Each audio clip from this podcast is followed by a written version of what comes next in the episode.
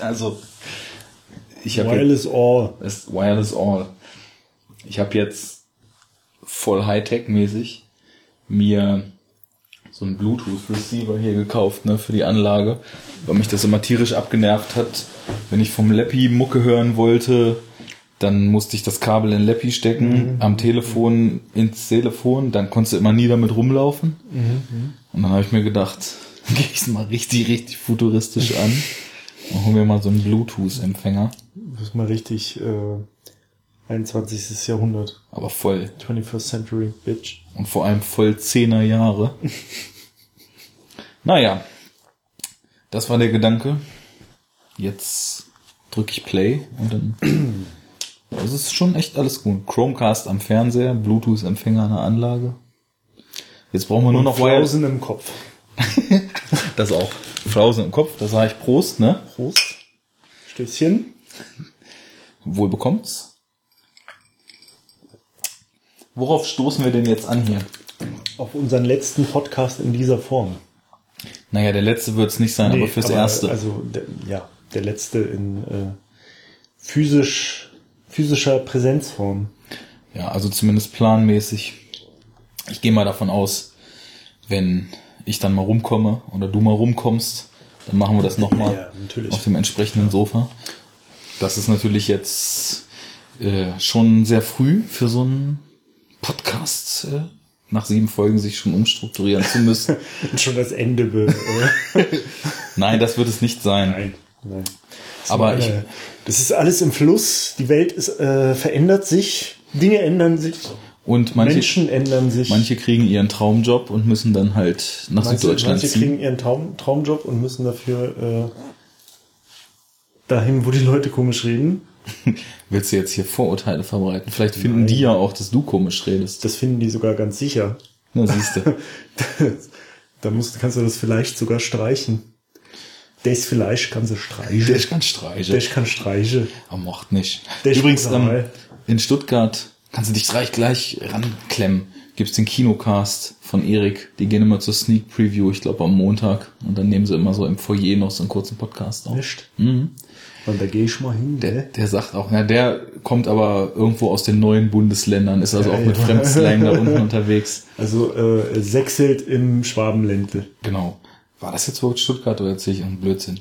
Naja, falls du mal in die Sneak gehst und siehst, dass, dass da irgendwelche Leute mit dem Aufnahmegerät im Foyer stehen danach. Dann quatsche ich die sofort an und Sagst setze mich daneben. ich bin René von Enough Talk, lass mich mal mitmachen. Move, bitch, ich bin René von Enough Talk. Und sagen also, oh, oh, ja, Enough Talk. Oh, hier, Moment, kurz Teppich ausrollen. Los geht's. Erzählt uns was von Transformers.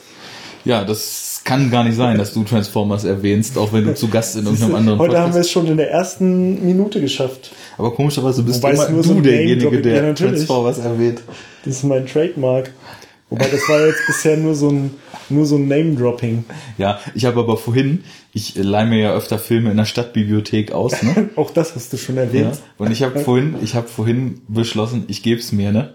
Ich habe in der Vormerkliste Age of Extinction hinzugefügt und habe mir gedacht, also de- den, den Hirnfresser, den muss ich irgendwie scheinbar mal durchstehen. Am besten, wir skypen dann und gucken den gleichzeitig und dann machen wir auch gleich einen Live, Live-Comment-Track dazu. Sehr gern. Sehr gern. So, jetzt aber mal zum Thema. Die obligatorischen fünf Minuten Unsinn haben wir jetzt schon fast wieder. Wir haben heute. Nehmen, nehmen wir jetzt eigentlich schon auf? Okay, Transformers nehmen wir jetzt eigentlich schon auf. Statt Bibliothek. Jetzt müssen wir eigentlich nur noch- fast drei Stunden aufnehmen, dann haben wir alles müssen, wir müssen jetzt erfüllt. noch irgendwie so Dystopie reinbringen. Und Schwarzenegger. Ich denke mal, da wird es mit Sicherheit irgendwie noch zu kommen, oder? Ich glaube schon, wenn ich Denn- auf unsere Liste gucke. Denn wir haben heute ein etwas anderes Thema und eine etwas andere Fragestellung als sonst. Oder wir haben überhaupt eine Fragestellung. Sonst Und dazu sagen wir Hallo! willkommen, Willkommen. bei Enough Talk! Talk. Genug geschwiegen. ist auch immer gut, dass wenn man schon angefangen hat, Ja, und vor allem auch gut, gut so das, das aufnahmebedingte, Techni technikbedingte Schweigen direkt nach der Begrüßung. Das ist auch äh, dramaturgisch auf jeden Fall ähm, äh, sportlich. Ja, bei uns ist halt alles anders. Und anders ist heute auch die Sendung. Das würde jetzt ein Euro ins Überleitungs, schlechte Überleitungsschweinchen geben, wenn wir sowas hätten. Wir Steht wurden, gleich neben dem äh, Name-Dropping-Schweinchen, das schon total überquillt. wir wurden nominiert. Und zwar für einen Blogger und in letzter Zeit halt auch Podcaster Award. Das nennt sich der Liebste Award. Das gibt's glaube ich, auch schon eine ganz schöne Weile. Kommt, glaube ich, soweit ich weiß, wie immer von irgendeiner Bloggerin aus USA. Ist so interessant, dass du sagst, wie immer eine Bloggerin. Weil, ist wirklich so, ne? Ja, weiß nicht. Stimmt, Also, du wurdest für deinen Motor äh, Dings. Ja, ja, ich wurde für meinen, für meinen eigenen Blog äh, auch schon mal nominiert für sowas und zwar auch eine Frau, Gut, also die auch ein bisschen heiß war. naja, wir wurden ja jetzt nicht von einer Frau nominiert, aber eine Frau. Da haben wir wieder, haben wir wieder, ne? Ähm, mein nächster Trademark, ähm, sexistische, un ne? unqualifizierte sexistische Schovi-Spruch. ja, aber du bringst auch immer nur einen Showy-Spruch pro Sendung. Das heißt, also wir müssen jetzt echt zusehen, Aber jetzt muss ich aufpassen. Also wenn ich jetzt habe ich schon einen verbraten, so jetzt muss ich aufpassen, dass den ganzen Film, weil eigentlich, also ich habe schon hier, wenn ich auf meine Liste gucke, einen, einen anderen habe ich schon vorbereitet. Okay, dann, dann ist das Ausnahmeregelung. Das läuft. Gut, also Christian und Tamino von Second Unit, wo ich ja fleißiger Hörer bin, haben uns nominiert für den Liebster Award. Yes, ja. Es geht um Folgendes. Blogger oder Podcaster stellen anderen Bloggern oder Podcastern elf Fragen. Am Anfang waren das noch immer dieselben, aber die beiden, ich glaube, die wollten es wissen. Die haben uns ganz gut einen vor den Latz gebraten, weil so in, in der ausnahmsweise mal stattfindenden Vorbesprechung und Konzeptfindung für heute und Antwortenfindung ist uns beiden aufgefallen, dass das teilweise gar nicht so simpel ist, was Nee. wir da äh, uns heute aus den Fingern saugen sollen. Fast schon zu amateurhaft sind dafür. Ja, aber das kriegen wir hin. Also ich habe auf jeden Fall schon zwei Ideen für Antworten, die auf jeden Fall für, für Spaß sorgen könnten. Also, schön, wenn man Spaß mal vorher ankündigt. Ja. Ich habe ich hab drei Sprüche vorbereitet, die wahrscheinlich witzig sind. Genau. Wir bauen noch Kurz so vor, eine, immer kurz bevor die kommen, sagen wir Bescheid. wir bauen so eine Sirene ein. Das ist dann die Die Humorsirene. Spaßsirene, ja. So wie die, die Ironietröte, die es in irgendeinem Podcast gibt. Ironieschild.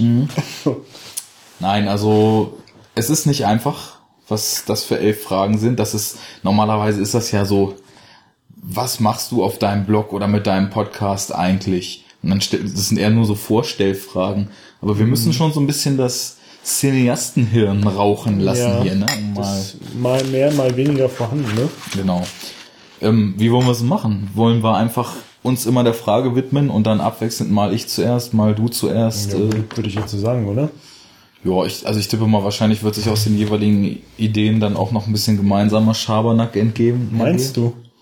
Kann ich mir nicht vorstellen. Wir ziehen ja immer so straight unsere Linie Ja, durch. Eigentlich kommen wir doch nie äh, ab von, vom Weg.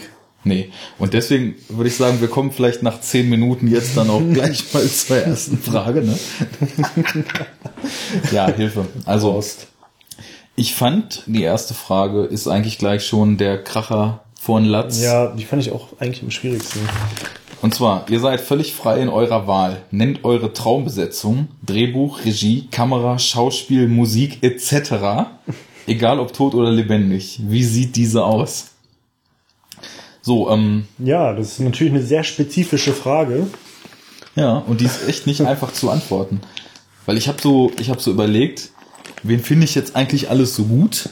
Und das sind natürlich reichlich Regisseure und mittlerweile bin ich irgendwie auch so weit, dass ich sagen könnte, den und den Kameramann, äh, da kann ich Filme nennen, die mir extrem gut gefallen haben und beim Drehbuch muss man dann ja auch mal überlegen, welche Filme waren halt inhal- inhaltlich so abgefahren oder haben einem halt gut zugesagt oder waren besonders wasserdicht geschrieben oder so. Aber wenn man es jetzt ganz ernsthaft angeht, dann ist echt so das Ding, dass man sich dann überlegen muss, passen denn so diese x-beliebigen Namen, die einem da erstmal so in den Kopf schießen, überhaupt zusammen? Oder macht das überhaupt gar keinen Sinn, einfach nur alle Leute, die man gut findet, so in einen Topf zu schmeißen? Und ja, weiß ich nicht, soll ich mal anfangen? Yes, ja. Alles klar. Also, ich glaube, mein Film, ich, ich muss so ein bisschen, ich glaube, wir müssen bei allen Fragen sowieso so ein bisschen schummeln, aber ich, ich werde jetzt mal ein paar Alternativen und dann können sich die Hörer überlegen, was davon äh, ihnen am meisten zusagt. Also, wer meinen Filmgeschmack kennt, der dürfte wissen, dass ich so abgefahrene Stoffe, die sich mit Realitätsschwindung, mit Träumen, mit surrealen Themen befassen, dass ich sowas ziemlich gerne mag. und halt auch so Filme, die völlig kranke Prämissen haben. Mindfuck.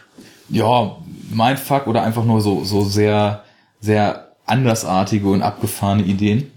Deswegen würde das Drehbuch zu meinem Film auf jeden Fall schon mal Charlie Kaufmann schreiben. Der ist ja äh, Autor damals von Being John Malkovich zum Beispiel gewesen, ne? was ja auch schon äh, ein sehr, sehr schräger Ansatz ist. Oder äh, hat diesen unaussprechlichen Synecdoche New York vor ein paar Jahren gemacht, auch als Regiedebüt dann und selber geschrieben. Synekdoche wie Synekdoche. Genau. Und Was ist das denn eigentlich? Eine Synekdoche. das ist irgend so ein literarisches Stilmittel, was andere, oh Gott, ich habe das damals extra nachgelesen, was so ein Ausdruck durch irgendwas bestimmtes anderes so effektiv ersetzt. Ah, wie ein Handy Adioin. Wahrscheinlich, ja. naja, in dem Film geht es darum, dass äh, ein bekannter Regisseur ähm, ein Stück inszeniert, einen Preis gewinnt, unheimlich große Mittel dafür kriegt und dann ein Stück über sein eigenes Leben inszenieren will. Und diese, diese Planung davon wird halt immer größer und immer größer. Und er fängt halt an, holt sich Schauspieler, die sich selbst spielen, holt sich eine Lagerhalle, wo er seinen, seinen ganzen Lebensraum drin bauen lässt. Dann irgendwann baut so eine zweite Ebene auf. Dann kommt der zweite Regisseur, der das directed, wie der Regisseur im Film spielt und den anderen, äh, sein drittes Ich sozusagen directed. Und es wird halt immer abgedrehter und du hast irgendwann gar keine Ahnung mehr, was Realität ist und was nicht. Das wäre auf jeden Fall schon mal das Buch zu meinem Film. Es würde um ein Thema gehen, in dem Realitäten verschwimmen und in dem die Figuren gar nicht mehr so richtig wissen, wie ihnen geschieht. So, jetzt, wer das, wer soll das inszenieren? Da würde ich sagen, da gibt es dann drei Möglichkeiten. Also entweder es wird völlig over the top abgedreht, trashig und irre.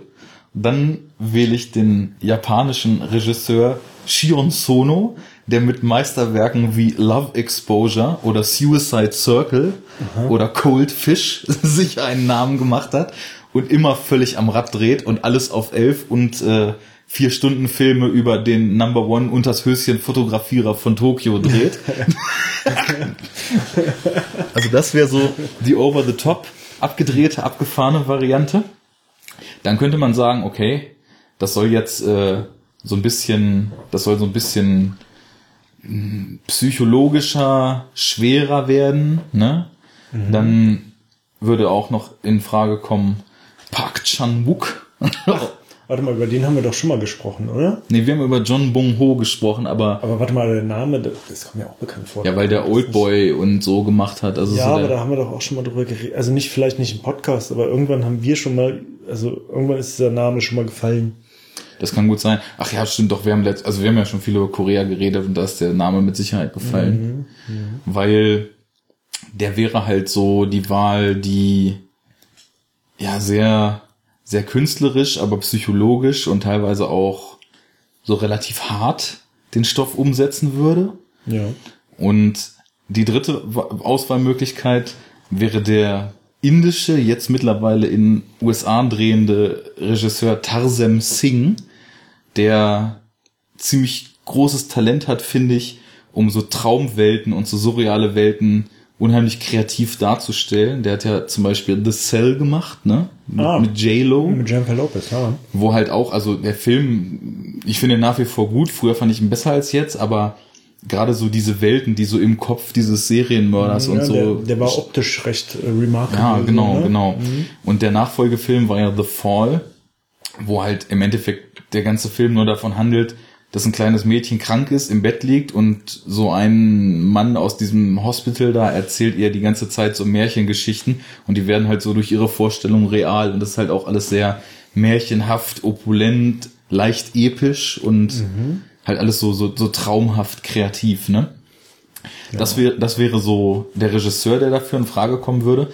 Damit der natürlich coole Bilder geliefert kriegt, ähm, würde das Ganze wahlweise von Emanuel Lubezki gefilmt werden, den man in letzter Zeit durch vor allem die Cuaron-Filme, also Gravity und Children of Men, äh, erlebt hat, wo er halt ja auch gezeigt hat, dass er auch mit sehr, sehr ungewöhnlichen Kamerasituationen umgehen kann, wie 10 Minuten Gefechtsplansequenzen in Children of Men oder 360 Grad Kameraumfahrten in, in Gravity oder so. Und ähm, auch in Frage käme äh, Heut van Heutema, der immer unheimlich coole Aufnahmen macht, so mit äh, viel, viel Schärfentiefe und sehr, sehr körnigen Bildern. Also zum Beispiel jüngst jetzt war ja äh, Interstellar, da hat er ja das erste Mal für Nolan gedreht, weil ja dieser Wally Pfister, der sonst für Nolan dreht, jetzt selber Regie führt, damit Transcendence, was er da jetzt gemacht hatte. Her hat er auch gedreht in letzter Zeit. Oder ähm, diese zwei Thomas Alfredson Filme, Tinker Tailor Soldier Spy da in England oder vorher den schwedischen ziemlich coolen äh, Neo-Vampir-Horrorfilm äh, So finster die Nacht. Das sind alles Filme, die so nach meinem Filmempfinden unheimlich gut aussehen. Und deswegen würde das auf jeden Fall auch hinkommen, dass in der Besetzung wahrscheinlich ziemlich abgefahrene Bilder, die eine ziemlich abgefahrene Story transportieren. Und da müssen natürlich auch noch ausdrucksstarke, eigensinnige und abgefahrene Schauspieler dann rein. Tot oder lebendig war ja die Auswahl, deswegen komme ich nicht drum rum, eigentlich meinen absoluten Favorite Philip Seymour Hoffman, der ja leider vor knapp einem Jahr jetzt mittlerweile schon gestorben ist, zu casten. Der konnte ja auch einfach alles spielen. Und dann würde ich auf jeden Fall noch äh, Tilda Swinton drin haben, hm. weil die ja auch äh, in letzter Zeit speziell mit Kostümen, aber generell auch mit ihrem markanten Gesicht und ihrer Wandlungsfähigkeit äh, ziemlich gut überzeugt.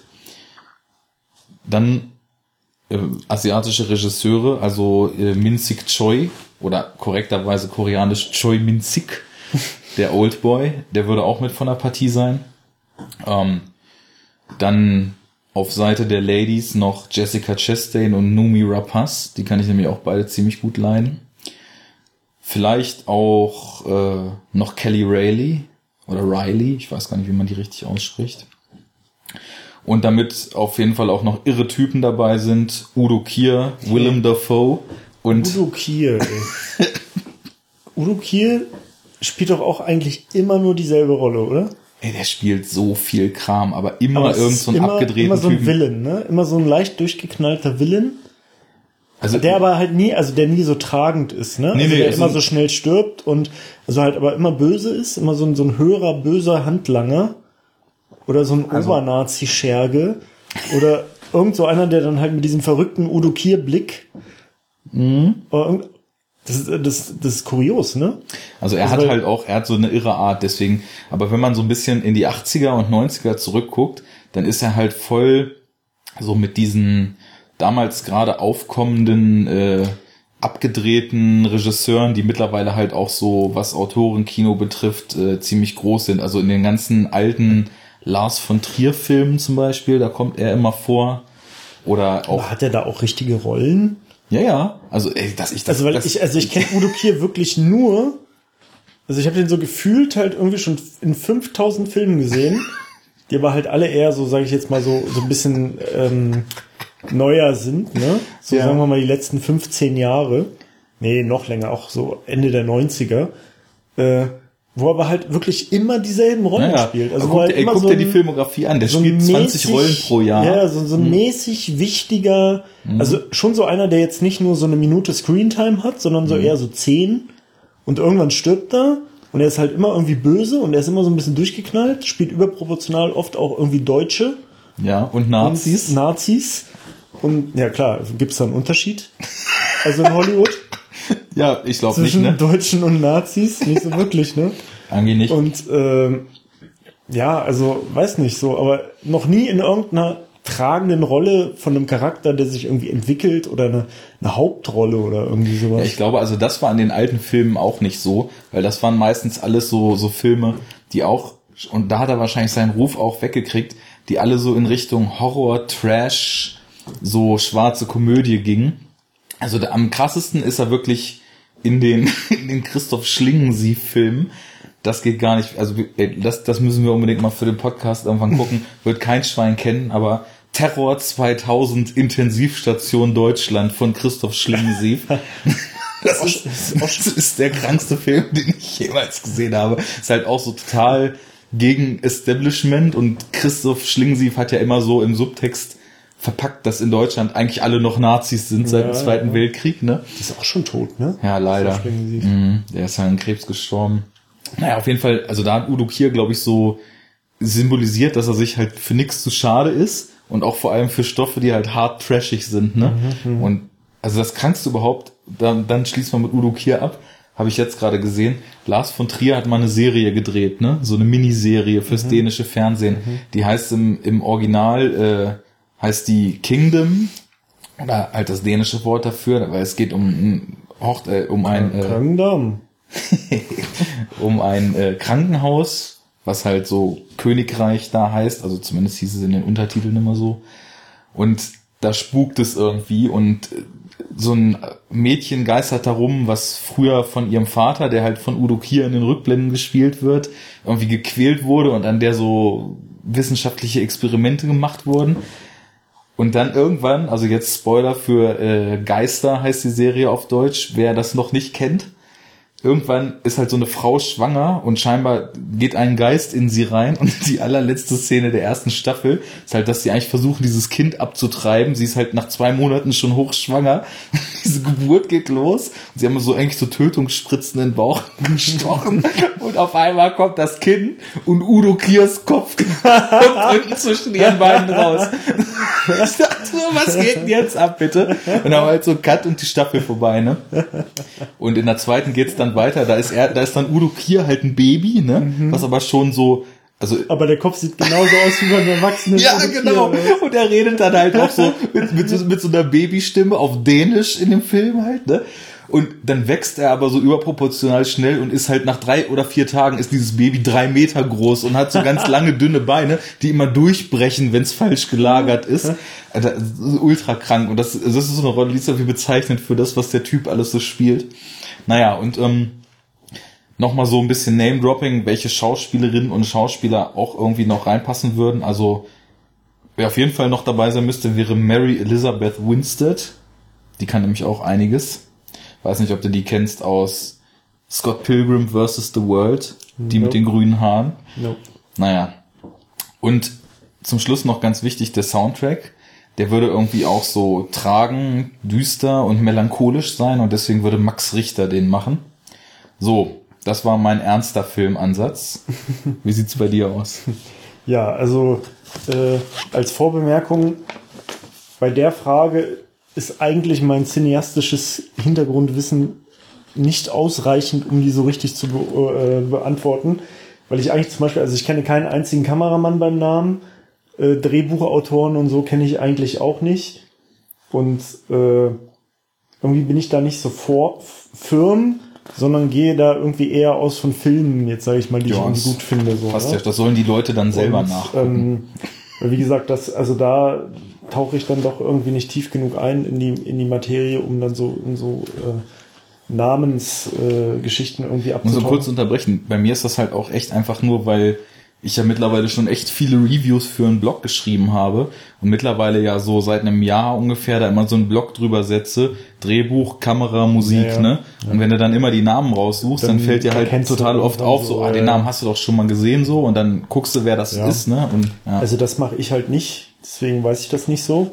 Deswegen würde ich halt eher so, wie gesagt, anhand so von Filmen gehen, ähm, Kameraführung. Da kann ich dann halt auch eher wieder jetzt nur beschreiben, was ich cool finde.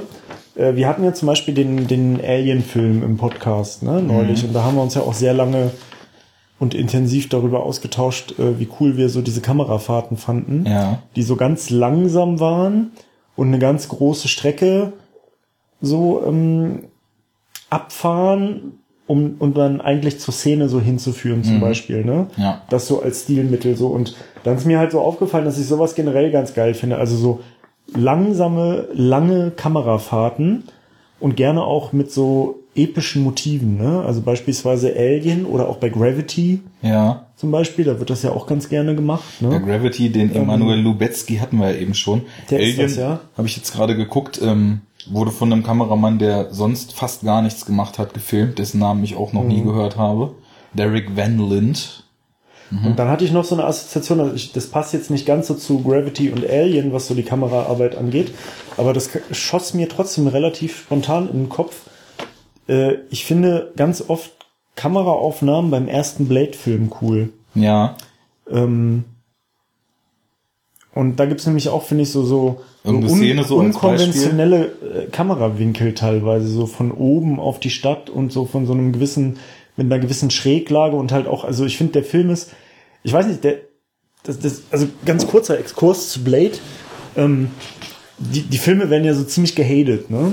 Teilweise. Nee, so ich, ich, glaube nur die letzten beiden werden gehatet. Ja, der erste, aber der, also der erste nicht ganz so dolle wie die ersten beiden, aber es ist jetzt nicht so eine Filmreihe, die so, obwohl es ja auch ein Marvel-Comic ist, was man aber irgendwie nie gemerkt hat.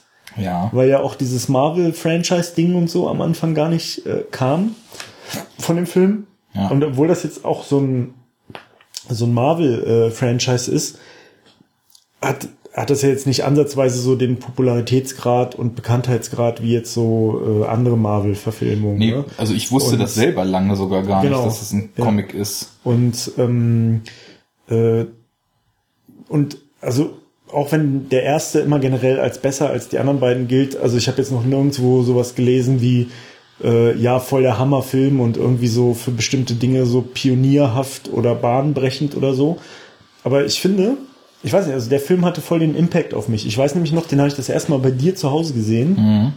Äh, auf VHS. Ja, ich habe den, die, also den Film auch ständig geguckt damals. Äh, ja. Da habe ich den das erste Mal gesehen und der hat mich halt echt weggeflasht, weil ich den irgendwie so von der ganzen Mischung aus Optik, Sound ähm, und die Handlung und auch dieses Vampir-Ding und dann halt auch so die so eine coole Oldschool-Action. Das fand ich halt alles total geil. Und Wesley Snipes halt auch total die perfekte Besetzung für diesen Film. Ne? Ja. Also wirklich so, der diesen Charakter einfach total geil rübergebracht hat. Und ich kann das jetzt gar nicht so konkret sagen, was das ist, was ich da so cool fand. Ich glaube, bei dem Film aber ist es so, dass ganz viele hat, Elemente so ineinander greifen. Ja, und der hat aber halt auch eine, eine Optik irgendwie. Also der hat, finde ich, eine, eine, eine, eine Optik, äh, eine Bildsprache, die so im, mir im Kopf geblieben ist. Und mhm. zum Beispiel bei den beiden Fortsetzungen ist das nicht der Fall.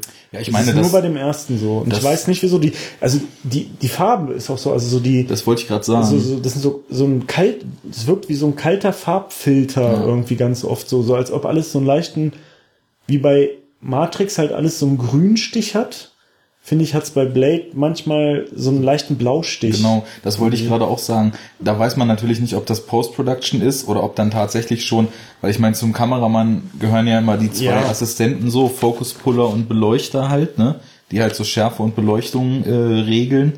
Und da, das kann halt wirklich auch schon im Ermessen des Kameramanns am Set sein, da halt direkt so eine spezielle Ästhetik zu mhm, erzeugen. Mhm. Deswegen würde ich das auf jeden Fall auch dem ankreiden und vor allem du musst ja auch wissen, wie du das einfängst, um so eine gewisse Atmosphäre erzeugen zu können. Ne? Also es gibt ja genug B-Movies, wo du siehst, dass in der Post ein Farbfilter drüber zu knallen einfach noch mal gar nichts bringt. Ne? Mhm. So diese möchte gern sieben Verschnitte, mhm. die halt alle aussehen wollen wie Finchers sieben und dann halt einfach in manchen Szenen so ein Orange und in manchen so einen grünen Blaufilter drüber packen, aber das bringt halt noch nichts. Also das muss halt auch entsprechend äh, durchkomponiert sein, so das Bild. Und da würde ich dir bei Blade auch recht geben, dass das sehr wirkungsvoll alles ist. Ja, ich weiß nicht, der hat irgendwie, der hat eine coole Optik und auch eine, eine, eine prägnante Ästhetik. Mhm. Und das finde ich halt immer so ein bisschen schade, weil das halt echt so ein Film ist, der, der halt nicht viel Aufmerksamkeit bekommen hat. Ähm, und auch also das ganze Franchise halt einfach äh, so ein bisschen so verramscht wirkt. Aber ähm, ja, der hat irgendwie was und speziell der erste Film und das auch noch heute. Ich habe den vor kurzem halt irgendwie nochmal geguckt und habe halt auch einfach abgefeiert, also weil ich finde, dass das so ein perfektes Casting ist, weil Wesley Snipes mhm. einfach so geil ist für diesen Charakter. Ja. Ähm, weiß nicht, fand ich halt gut. Also ja, dazu, um es noch abzuschließen, mhm. muss man auch noch sagen, das ist aber halt auch für Comicfilme noch eine ganz andere Zeit gewesen, ne? Weil die erste Welle an Comicfilmen, so Marke Blade, die war halt total düster. Und da waren halt die Comicfilme auch noch FSK 18 und nicht FSK ja. 12. Ne? Mhm. Ich meine, das geht ja so in, in einer Welle mit dem ersten Punisher zum Beispiel, oh, ja. der, Stimmt, ja, der ja noch nicht mal FSK 18, sondern auf dem Index mhm. ist in Deutschland. Mhm. Ne? Und die waren halt alle so Anti-Helden, düster, härter, blutiger. Erwachsener. Und keiner wusste so richtig, dass es eigentlich Comicfilme sind. So viel dazu. Ja, also Gut. das so zu Thema Kamera und Optik. Musik. Musik hatte ich dann auch so einen Impuls. Äh, Conan der Barbar. Mhm. Hätte man eigentlich auch bei Kamera sagen können, weil der halt auch ja, diese auch super, super krassen, äh, super krasse Bildsprache hat. Ähm, aber auch eine total gute Musik und äh, hat so einen äh, schweren, epischen Sound, der aber trotzdem sehr minimalistisch ist, weil in dem Film halt ganz viel ohne Musik auch auskommt, ne? Oder, oder nur mit so leichten Soundfragmenten und Skizzen und dann so die Main, das Main Score-Ding halt dann doch so ein, so ein, so ein äh, sehr äh, archaischer, brachialer Orchester-Sound ist so. Nee, Enough Talk Strichliste. Gezielter und recht minimalistischer Musikeinsatz ah, in ja. den 80er Jahren, ne? Ja. Und Enough Talk, wie der Name es sagt, äh, schon selber sagt, Strichliste, eigentlich muss auch Schwarzenegger in irgendeiner Form immer sehr oft vorkommen, ne? Ja, also der darf nicht ja, unerwähnt bleiben. Conan, und Conan ist ja der Namensgeber für unseren Blog. Enough Talk. Conan der Barbar. Ja, und da haben wir Aber mal das kurz... ist Destroyer, oder? Mit dem, mit dem Enough Talk. Ja, ich glaube. Ja. Nicht, dass wir hier falsche Tatsachen... äh, nicht, dass wir hier wieder äh, von einem Shitstorm ergriffen werden äh, danach in der Nerd-Community. So, und dann haben wir mal kurz äh, recherchiert, wer die Musik macht. Und das ist Basil Poliduris, der halt ziemlich viel gemacht hat und eine ziemlich große Nummer ist, was äh, mhm. Soundtrack-Geschichten angeht. Mittlerweile, ja. glaube ich, in Rente, aber damals ja. große, großer Name. Sind ja auch nicht mehr die jüngsten Filme, ne? Mhm. So, Conan ist ja wahrscheinlich auch schon so 30 Jahre. Gute 30 Jahre. Nee, noch älter, ne? Conan war das vor Terminator oder nach Terminator? Das war mhm. der Durchbruch von Arnold Schwarzenegger. Ja, dann war das mäßig. Und zwar, glaube ich, zwei Jahre nach Terminator. 84. Okay. Ja, Nicht schlecht. 30, 31 Jahre. So. Ähm, Regie. Ja, also was, was sind so die krasses, krassesten Regisseure, die mir irgendwie so einfallen? Da ist mir aufgefallen, äh, also ich glaube auch, wenn man mich so fragen müsste, was die krassesten Filme sind, die ich kenne, ohne dass ich jetzt so ein wirklich breites cineastisches Wissen habe, sondern schon wahrscheinlich eher so, mehr so wie so ein, sag ich mal, vielleicht leicht ambition, überdurchschnittlich ambitionierter Kinozuschauer, ähm, würde ich sagen, sind das so diese, diese, diese ganzen Mafia-Filme, ne? Mhm. Also so, und da fällt mir dann halt irgendwie ein, also so Scorsese und Coppola. Das das große Duo mit Goodfellas, Pate, genau. etc. aus solchen den 70ern. Geschichten. Äh, Hammerfilme und da würde ich dann jetzt halt so auf diesem Laienwissen basierend irgendwie so sagen, dann sollen die das halt machen. Wird bestimmt gut.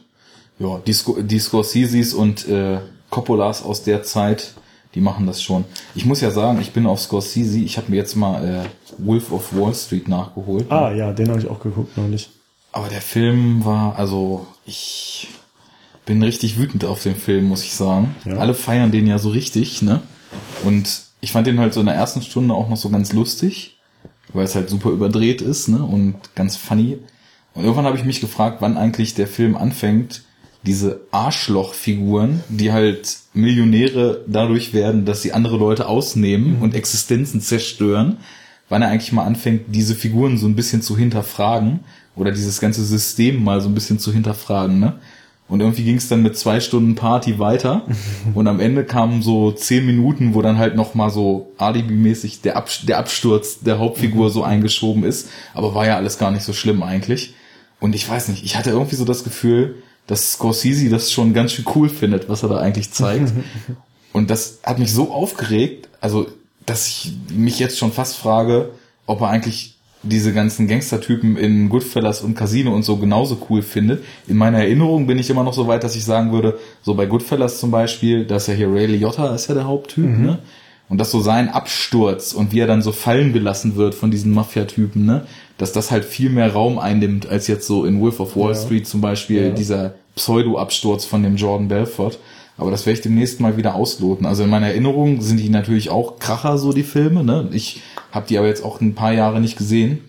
Steht ja alles im Schrank hier. Das äh, werde ich mal nachprüfen und äh, hoffen, dass äh, da dann doch noch oder dass ich einfach so. Also ich will ja auch nicht, dass dass der Film äh, mir entgegenschreit, guck mal hier, was das alles für Arschlöcher sind. Ich will ja, dass ich mir über die Leute selber meine Meinung mhm. bilden kann, so, ne?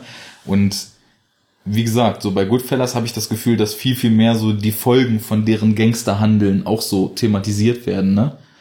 Aber das, ja, vielleicht mal so, ja, das ist egal. Aber auf jeden Fall, davon mal abgesehen, also Wolf of Wall Street war jetzt der erste Film von Scorsese, den ich nicht mochte. Deswegen äh, gute Wahl. Und von Coppola zum Paten, äh, mehr ja. muss sagen. Äh, ja, Cast, habe ich dann auch einfach gesagt, okay, wer sind so die krassesten Schauspieler, die ich kenne? Oder die, die ich immer gerne gucke. Also das, das, also schon, glaube ich, seit ich irgendwie bisschen, bisschen intensiver mir Filme angucke und so, äh, merke ich, dass es zwei Schauspieler gibt, die ich immer abfeiere, immer, egal in welchen Filmen und äh, auch am liebsten in Kombination, auch wenn es das extrem selten gibt. Na, dann weiß ich ja schon, wo es drauf hinausläuft. Äh, und das sind halt Robert De Niro und Al Pacino. Mhm. Aber bitte die Prä-2000 Robert De Niros und Al Pacinos für deinen Film. Also du weil, meinst, weil äh, nicht so Sachen wie äh, hier meine Braut, ihr Vater und ich und solche Geschichten? Ja, das, da war ja Robert De Niro sogar noch relativ witzig, ne? Aber was mich halt gerade in der Kombination zum Beispiel extrem enttäuscht hat, war der zweite Righteous Film, Kill. genau, Righteous Kill, Den wo die beiden dann. Gesehen. Den kannst du dir auch echt sparen. Also der ist so schlecht, da, da zerbricht fast so ein bisschen was, was du von diesen zwei mhm. Ikonen im Kopf mhm. hast, ne? Und da merkst du so richtig, dass die beiden eigentlich, also die kassieren halt den Cash-Check heutzutage noch, ne? Ja. Aber also ich habe von De Niro wirklich, na gut, also so bei Silver Linings Playbook vor zwei Jahren, da wirkte er noch so einigermaßen motiviert. Aber das ist wirklich so der einzige Film aus den letzten zehn Jahren mit ihm, wo ich das Gefühl hatte, dass er noch so Bock hat auf das, was er da macht, ne? Dass er vielleicht und auch nicht immer, nicht, nicht so, sich ständig so selber wiederholt und rezitiert irgendwie so ein bisschen. Ja, also ich also meine. Weil es ist ja schon, man muss ja, so, so krass die sind, ne? Muss man ja schon sagen, dass die Rollen ja halt auch mal so sehr ähnlich sind, ne?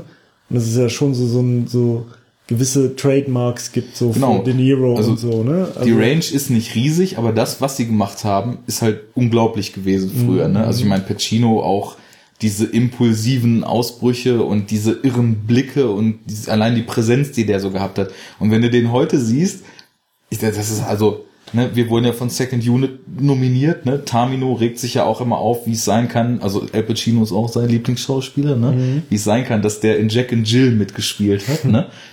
Wenn du dir anguckst, diesen Trailer zu Jack and Jill, Al Pacino wirkt einfach nur müde, so als ob er einfach so sich denkt, ah, okay, Scheiße, Konto schon wieder leer, mach ich nochmal einen Film, ne? Mist. Und, und dann, dann, spielt er das halt runter. Diese, diese First World Problems, ne? Scheiße, schon wieder nur ein paar Millionen auf dem Konto übrig. Kein Bock, den Lambo zu verkaufen. viel Koks und Nutten. Ich muss meine vier, vier Mega-Crips irgendwie auch noch weiter finanzieren. Spiele ich nochmal in so einem scheiß Hollywood-Film mit. Genau. Irgend so ein 0815-Ding. Naja, gut, aber also vor 2000 keine Frage. Great Pick. Ja, äh, ja, die beiden finde ich gut. Jetzt in jüngster Zeit natürlich dann auch so hier ähm, Christoph Walz, ne? Ah, das wäre doch mal was. Christoph Walz mit dem De Niro und Pacino aus Heat auf Augenhöhe in einem mhm. Film. Ja, also, weil ich finde, weil ich finde, also äh, kann man auch schon, also ich finde, der ist schon so in einer ähnlichen Liga irgendwie so, ne? Was so mhm. sein also einerseits natürlich so sein schauspielerisches Können angeht und dann natürlich auch so die, der, der hat ja halt auch eine bestimmte Art von Rollen so, ne? Also mhm. der ist jetzt vielleicht nicht so üblicherweise so dieser Mafioso-Typ, obwohl da gibt's auch ein, zwei Filme, wo er halt irgendwie so ein klein, naja, nicht Kleinkrimineller, aber halt so ein, so ein Gangsterboss irgendwie ist, ne? Ich rede sogar, welche waren denn das? Ah, der, dieser eine Mann, wie heißt denn der? Das ist irgend so ein Superheldenfilm. Ach, Green Hornet, klar. Genau, genau da habe ich. Da spielt er so einen, so einen osteuropäischen oder russischen Gangsterboss ja. in den USA halt. Und äh, da war er aber noch nicht so wirklich eine große Nummer. Komischerweise kein Nazi. Komischerweise kein Nazi und kein Deutschen, aber halt ein Russen. So und ähm, ja, aber der spielt ja halt auch so herrlich immer dann so so so böse Charaktere, aber auf so eine charmante, aber so ganz erschreckende miese Art und es passt so ein bisschen zu so ja, ja, Pacino De Niro irgendwie so. Ich finde, das ist so eine ähnliche Größenordnung. Der könnte auf jeden die Fall könnten, ein guter Antagonist genau, für so ein können, Gespann der werden. Der könnte da so auf Augenhöhe denen so die, die Stirn bieten, ne? Ja, dann natürlich auch ähnliche Riege, allerdings auch wieder mit ganz anderen Rollen meistens. Kevin Spacey. Auch super intensiver Schauspieler, ja. Ne? Das, das wird ja äh, schon ein Film, da kann man sich kaum entscheiden, wer jetzt die meiste Leinwand präsent hat. Ist halt auch so, man merkt schon, es wird dann so ultra big budget Auf und jeden äh, Fall. So ultra episch, ne? Von allem immer nur das Größte. Mhm. Alles auf Anschlag drehen. Ähm, ja. Ja, so das sind halt so die ernsthaften, coolen Picks. Mhm. Ne? Und dann dachte ich mir, okay, dann muss man das Ganze ja noch irgendwie interessant machen. Und wenn ich mir aussuchen kann, wie ich das möchte, muss man ja auch noch irgendwie absurde, lustige sexy Momente reinbringen. Für letzteres sorgt dann Halle Berry. Aha. Weil ich Halle Berry immer gerne angucke. Aha. Punkt. Punkt. Gut. so. so, und jetzt entwickelt auch. Die ist schon fast 50, ne? Nicht schlecht. Alter Schwede ist die heiß. Gut. So, da sind wir wieder beim Sexismus-Podcast. Willkommen. Ach, das ist, man darf doch auch mal sagen, dass eine Dame gut aussehend ist, René. Ja. Also ich meine, mein Pick jetzt hier, Mary Elizabeth Winstead, ist auch äh, kann man, kann nicht, auch. nicht gerade mit einem Pickelgesicht gesegnet, ne? Von daher. So, pass auf, und jetzt entwickeln wir noch den absoluten Trash-Film. Ja, warte, ich habe noch zwei. Ah, sorry. Also, und dann, um, um um das Ganze dann noch um einen weiteren Faktor zu bereichern, so würde ich dann noch Sylvester Stallone reinpacken. Der sorgt dann so für die Power. Der hat den Schrottplatz, wo sie alle ihre Knarren kaufen. Genau. Obwohl, nein, er sorgt eigentlich nicht für die Power, weil für die Power sorgt eigentlich der Nächste. Äh, kommen ja eigentlich nur wenige Leute in Frage. Aber das ist, da hast du mich inspiriert, weil das kommt bei dir, glaube ich, auch gleich. Aber das fand ich so absurd von der Idee, dass es halt ganz cool ist. Also Stallone sorgt nicht für die Power, Stallone sorgt so fürs Testosteron, sagen wir mal, ja. Und für die ultimative Power sorgt dann halt Bud Spencer. oh, ich stelle mir das gerade vor. Wie Robert De Niro und Bud Spencer eine Szene zusammen haben. ein Dialog. Und sich gegenüberstehen. Und dann ist eine Autoverfolgungsjagd und irgendwer kommt mit dem Motorrad hinterher geheizt und dann steht Bud Spencer da und gibt eine Kelle und holt ihn vom Motorrad runter. Oder, oder, oder er wird so angefahren vom Motorrad und bleibt einfach stehen und das Motorrad kippt so um, so weißt du. Und dann steht er da so mit den Händen in den Taschen so und macht so das typische Bud Spencer-Face so. Und frisst Boden. und murmelt sich irgend so ein Scheiß im Bart. So. Oh, geil. Aber natürlich muss Bud Spencer, egal ob alle Englisch reden im Film, der muss von Heiner Brandt synchronisiert werden. Ja, natürlich. Geht nicht anders. Er muss okay. natürlich auch seine, seine, seine, seine Signature Moves so reinbringen. Ne? Mhm. Ne? So. Weil wenn Stallone dabei ist so, ne, dann gibt's natürlich auch so ein paar Action-Szenen, ne? Ja, ja. Und das wäre so, also Stallone, das wäre doch eigentlich geil. So, so ein Faustkampf, Stallone, Bud Spencer. Und Stallone halt so richtig so, so Rambo geschult, so richtig so Marine-Nahkampfmäßig, so bam, bam, bam. Und Bud Spencer dann halt immer nur so mit den, mit, mit seinen Moves, so, genau. so, mit der Ohrfeige so genau. an, der, an der Reihe von Leuten so und dann so Schelle also auf, den Kopf dann mit wird, der Faust. Dann wird umgeschnitten, die Ohrfeige und das geht dann in das Rattern von El Pacinos Maschinengewehr während des Banküberfalls über. Dann wird immer hin und her geschnitten.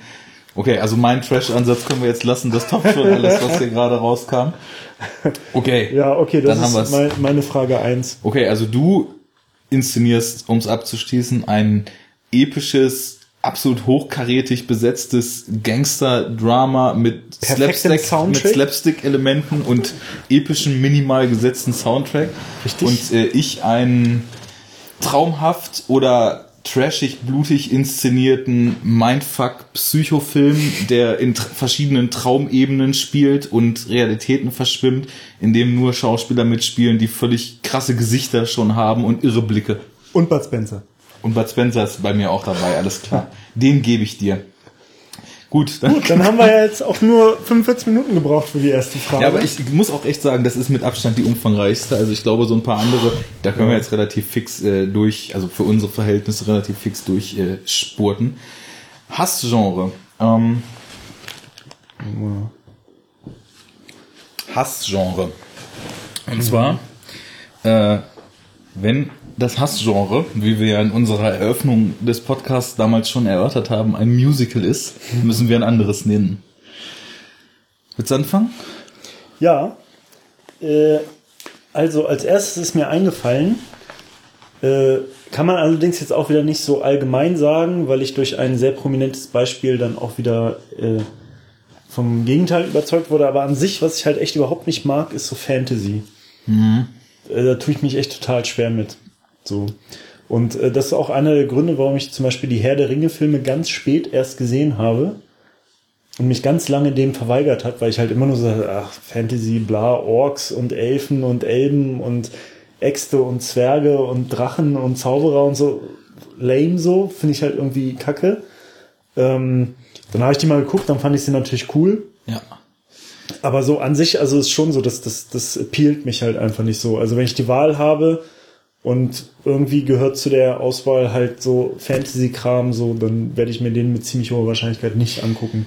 Also ist zwar jetzt nicht mein Pick, ich habe was anderes, aber ich gehe da voll mit. Also Obwohl, fällt mir auch gerade ein, fällt mir noch ein Gegenbeispiel ein. Also ich habe zum Beispiel diese Serie Game of Thrones geguckt. Okay. Und Bist du auch richtig auf Stand oder hast du mal reingeschaut? Nee, ich habe die komplett geguckt. Also ich weiß nicht, ob es jetzt schon wieder was Neues gibt. Es läuft irgendeine Staffel auch gerade wieder. Aber zu, zu dem Zeitpunkt habe ich alles geguckt, was ja. es davon gab. Ja. Und äh, fand ich halt auch geil. Ne? Also das fand ich dann wieder cool irgendwie. Aber ich weiß auch nicht, was es dann ist, was dann dafür sorgt, dass ich dann vielleicht, dass das Setting mich nicht stört. So wie bei Herr der Ringe oder halt bei Game of Thrones. Aber an sich finde ich, ist es einfach nicht so ein interessantes Setting. Genauso, also auch zum Beispiel so Computerspiele, ne? Da mhm. gibt es das ja auch so als Genre, ne? So Fantasy-Spiele und das ist ja ultra populär, so World of Warcraft und äh, Elder Scrolls und Morrowind und so ein Kram ey, null, das kickt mich halt gar nicht. Das finde ich halt einfach mega uninteressant. Also gehe ich ziemlich mit, ist auch ganz witzig, weil letztens hatte zum Beispiel der Daniel, also Privatsprache, der bei uns auch lange Kommentare ja, da ins Gästebuch geschrieben hatte. Kompakte Kommentare. Hatte auf. Twitter auch mal so irgendwie angefragt, kennt eigentlich irgendjemand High-Fantasy-Filme außer Herr der Ringe? Achso, dann gibt's ja noch dieses High- und Low-Fantasy. Die richtig ne? gut sind. Und ja. niemand wusste was. Also es sind ja. halt keinem irgendwie richtig geile Fantasy-Filme eingefallen, außer Herr der Ringe. Es gibt halt, ne? irgend so einen, den habe ich auch mal in diesen Game One Podcasts, äh, habe ich davon gehört. Die haben halt mal einen Podcast zu Tom Cruise gemacht. Mhm. Und Tom Cruise also der frühe oh, nee, junge Alter. Tom Cruise hat mal. Die meinen Legende von, ja, von Ridley die, Scott. Die fanden ihn, also der, der, der kam da ziemlich gut weg. Ich habe den nicht gesehen, aber der besitzt, die haben ihn ziemlich Der besitzt auch eine recht große Anhängerschaft, der Film. Aber das sind genau, also genau der Grund, warum ich Fantasy so oft nicht mag ist da, da ist alles drin. Da, also glitzernde Feen gibt es da in so einem mega kitschigen Wald. Am Ende kommt halt so eine ganz coole Teufelfigur halt, ne, gegen die, er, gegen die er da mhm. kämpfen muss. Das habe ich auch schon mal gesehen. Aber also das ist, das kriegt mich wirklich überhaupt nicht. Das ist also teilweise hart überkitscht, so überzogen, dass man sich halt auch schon denkt, okay, kommt so ein bisschen augenzwinkernd daher, ne, aber ich habe halt auch immer so das Gefühl, ich, also wenn du zum Beispiel so einen Science-Fiction-Film mal im Vergleich nimmst, ne, da wird halt relativ schnell am Anfang wird so eine Welt aufgemacht und man versteht relativ schnell, wie die tickt, ne? Also zum Beispiel, wenn wir jetzt mal Alien als Vergleich nehmen, du weißt, die Menschheit ist, Menschheit ist so weit, die können jetzt ins Weltall fliegen und können halt so ferne Galaxien erkunden, aber ansonsten ist eigentlich alles so, wie man das kennt, ne? Und äh, am besten, das beste Beispiel für so einen Fantasy-Aspekt, da haben wir ja jetzt auch gerade auf unserem Blog wieder nach dem äh, Guardians of the Galaxy Podcast drüber drüber diskutiert. Fantasy ist ganz oft so Deus ex machina, ne? Da kann irgendjemand plötzlich irgendwas, um die Leute zu retten, ne? Mhm. So wie zum Beispiel halt Groot plötzlich Glühwürmchen machen kann und sich plötzlich zur Schutzhülle machen kann mhm. und plötzlich nachwachsen kann und ein, so ein lebender Baum ist ja auch eher so ein Fantasy-Element, sag ich mal, ne? Und du weißt halt nicht, was passieren kann, ne? Und äh, das, das geht mir ganz oft so. Also du, diese Welt ist, du, du hast nie eine Ahnung, was kann da jetzt gleich wieder für ein Wesen um die Ecke kommen als nächstes, was kann das? Dann kommt ein Zauberer, dann kann der die Situation lösen und dann mal nicht. Warum denn nicht? Vorhin konnte er doch alles wieder gerade zaubern, ne? Aber, naja, ist auch nicht so mein Ding. Aber Herr der Ringe sind fett. Also ja. da ja. gehe ich, geh ich mit. Das habe ich letztens gerade wieder bei diese, ah ne, zu DVD-Sammlungseditionen kommen wir ja später. Ja. Also das so zum Thema Fantasy, ne? Mhm. Ähm, ja, dann auch was, was ich, da gibt's halt auch Ausnahmen, die ich dann auch ganz amüsant und ganz smart gemacht finde und so. Aber auch jetzt so ein Genre, was ich jetzt nicht so geil finde, so, so Rom-Com oder so, ne? Ja. Gibt's halt auch so ganz witzige Sachen, ne? Aber äh, ist jetzt an sich finde ich das jetzt auch nicht so appealing, ne? Also nee, aber das auch ist Leute, die gucken nur sowas. Ne? Also, Klar. Also ich habe zum Beispiel letztens gerade, habe ich so mit einer Arbeitskollegin ein bisschen über Filme gequatscht, ne? Und die meinte gleich erstmal straight, ich gucke keine Filme, die mich irgendwie verstören können. Das kann ja. ich nicht, das kann ich nicht ertragen. Da drehe ich völlig ab und kann nicht schlafen und sonst was. Ich gucke nur romantische Komödien mit einem Happy End, ne? und da habe ich auch so gedacht, alles klar. Also ohne jetzt äh, böse sein. eine Ansage so. Ne? Ohne böse sein zu wollen, das ist halt so der Punkt, wo wir dann das Gespräch über Filme eigentlich beenden können und uns vielleicht wieder über das Projekt unterhalten oder so, ne? Nee, aber also das ist nicht, das ist auch was, das ist meistens Mist mhm. und meistens verkitschter Mist, ja. aber das lehne ich auch nicht so kategorisch ab. Was ich aufgeschrieben habe, weil ich einfach finde, dass es so, eine, so ein Auswuchs äh, des Films ist, wo es wirklich, also zumindest in den letzten 25 Jahren, nur Scheiße gibt, sind diese Spoof-Comedies. Was ist das? Das sind diese Filme, die so, sozusagen die Hauptthemen von anderen populären Filmen sich greifen, so wie damals zum Beispiel Scary Movie, Scream und sowas verarscht hat, ne? Oder ja. wie meine Frau, die Spartaner und ich 300 verarscht. Was haben Oder so Parodien. Ja, genau, so diese Filme, wo dann halt so, so ähm, ikonische Szenen aus populären Filmen so, so richtig albern, dumm, Pipi-Kaka-Humor-mäßig nachgespielt werden und so ins Lächerliche gezogen werden. Und das machen halt ja meistens so diese zwei Typen Friedberg und Seltzer. Das sind so, so ein Regie-Team, die haben halt ich glaube wirklich von Scary Movie über Fantastic Movie, Disaster Movie, dann jetzt diesen Die Pute von Panem, The Starving Games und all so ein mhm. Kack halt, ne? Und das ist wirklich was, also ich glaube, das sind auch fast die einzigen Filme, die ich so auf Bewertungsportalen mit 0 von 10 Punkten bewertet habe, weil das, das bereitet mir körperliche Schmerzen, sowas sehen zu müssen, weil das einfach so, also allgemein so Disclaimer wieder, wer das witzig findet und darüber lacht, es gibt nichts, was so subjektiv wie Humor ist, finde ich. Ne? Mhm. Ne? Also man kann das ganz schwer erklären, warum man Dinge witzig findet und wenn es halt dämlich und albern ist und jemand das witzig findet, dann habt Spaß damit. Ja, ne? dämlich und albern, also da können wir jetzt zum Beispiel auch überhaupt nicht sagen, dass, also dass das bei uns ein Ausschlusskriterium wäre, weil also du feierst zum Beispiel Helge Schneider ab, so, der ja auch für total viele Leute ultra dämlich und albern ist. Mhm, ja. Und die halt auch nicht mehr erkennen in seinem Humor als einfach nur so völlig ins Absurde gezogene Pipi-Kaka-Scheiße. Das stimmt. Äh, Wobei Pipi, Pipi Kaka ist da wenig, aber es ist einfach so quasi Dadaismus, was der ja, macht. Ne? ne? Also das kann man dann, also ich glaube, das reicht so als Kriterium auch nicht. So. Genau, das, das ist nämlich, da, ja. da, da grätscht einem halt völlig diese heftige Subjektivität von Humor rein. Ne? Ja. Also, weiß ich nicht, die einen finden halt diese Spoof-Comedy super witzig.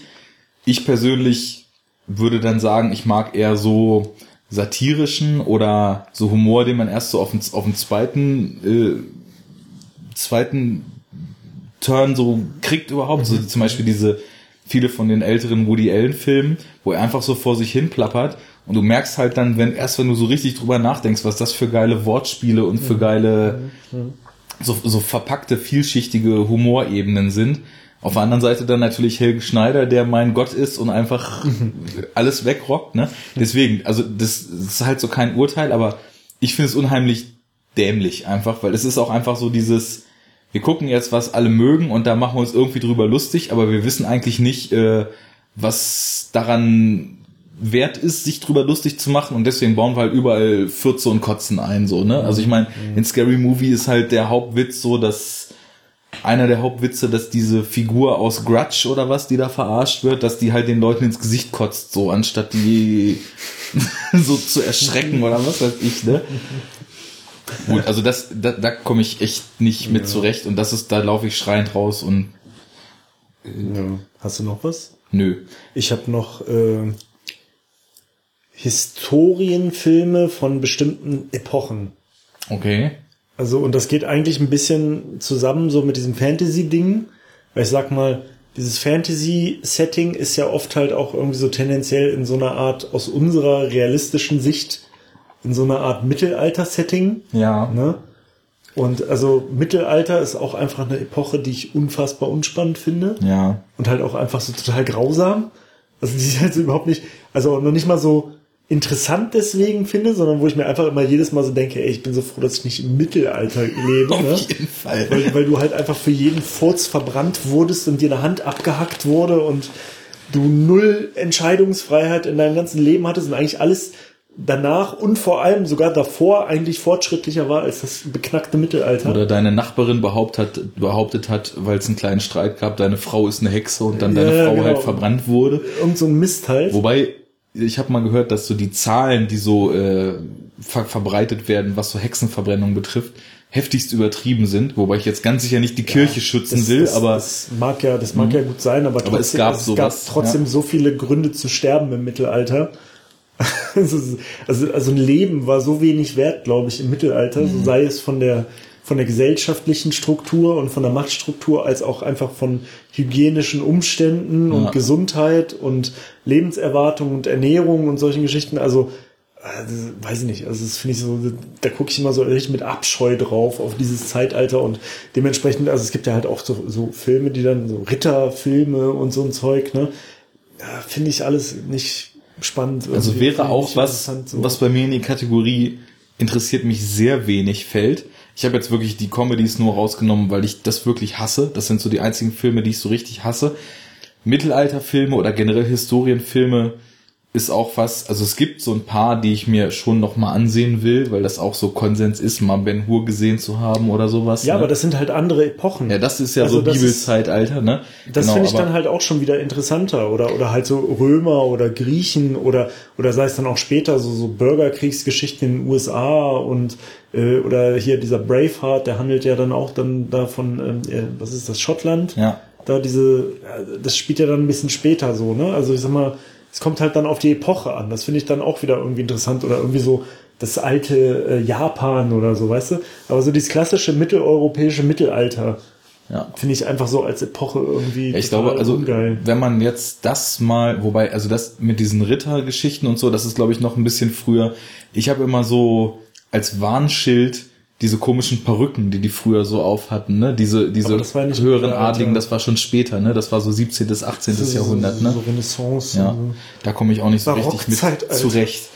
Gut, aber das fällt bei mir noch in die Kategorie, interessiert mich nicht, gucke ich aber ab und zu mir doch noch mal was an, genauso wie, wie Western ich ja auch nach wie vor versuche, da irgendwie die Faszination drin zu finden, aber es noch nicht so ganz ne? geschafft habe.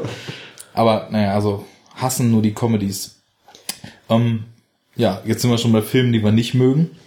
Brauchen wir mhm. zu Frage drei. Habt ihr schon mal das Kino verlassen, weil der Film so schlecht war? Wenn ja, bei welchem?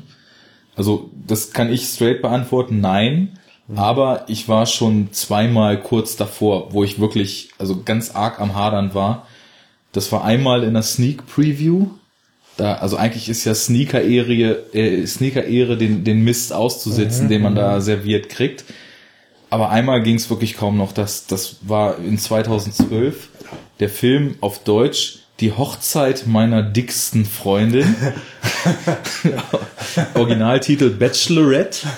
Und ähm, dieser Film versucht also wirklich auf erbärmlichste Art und Weise sowas wie so ein weibliches Hangover zu inszenieren. Ne? Mhm. Das Schlimme dabei, dass sogar ja sowohl kompetente als auch hübsche Schauspielerinnen mitspielen. Also Kirsten Dunst spielt mit. Ich glaube, sie war die, die heiraten sollte, aber ich weiß nichts mehr davon. Nur, dass diese Rebel Wilson, über die wir uns ja gestern mhm. privat schon unterhalten haben, da mitgespielt hat.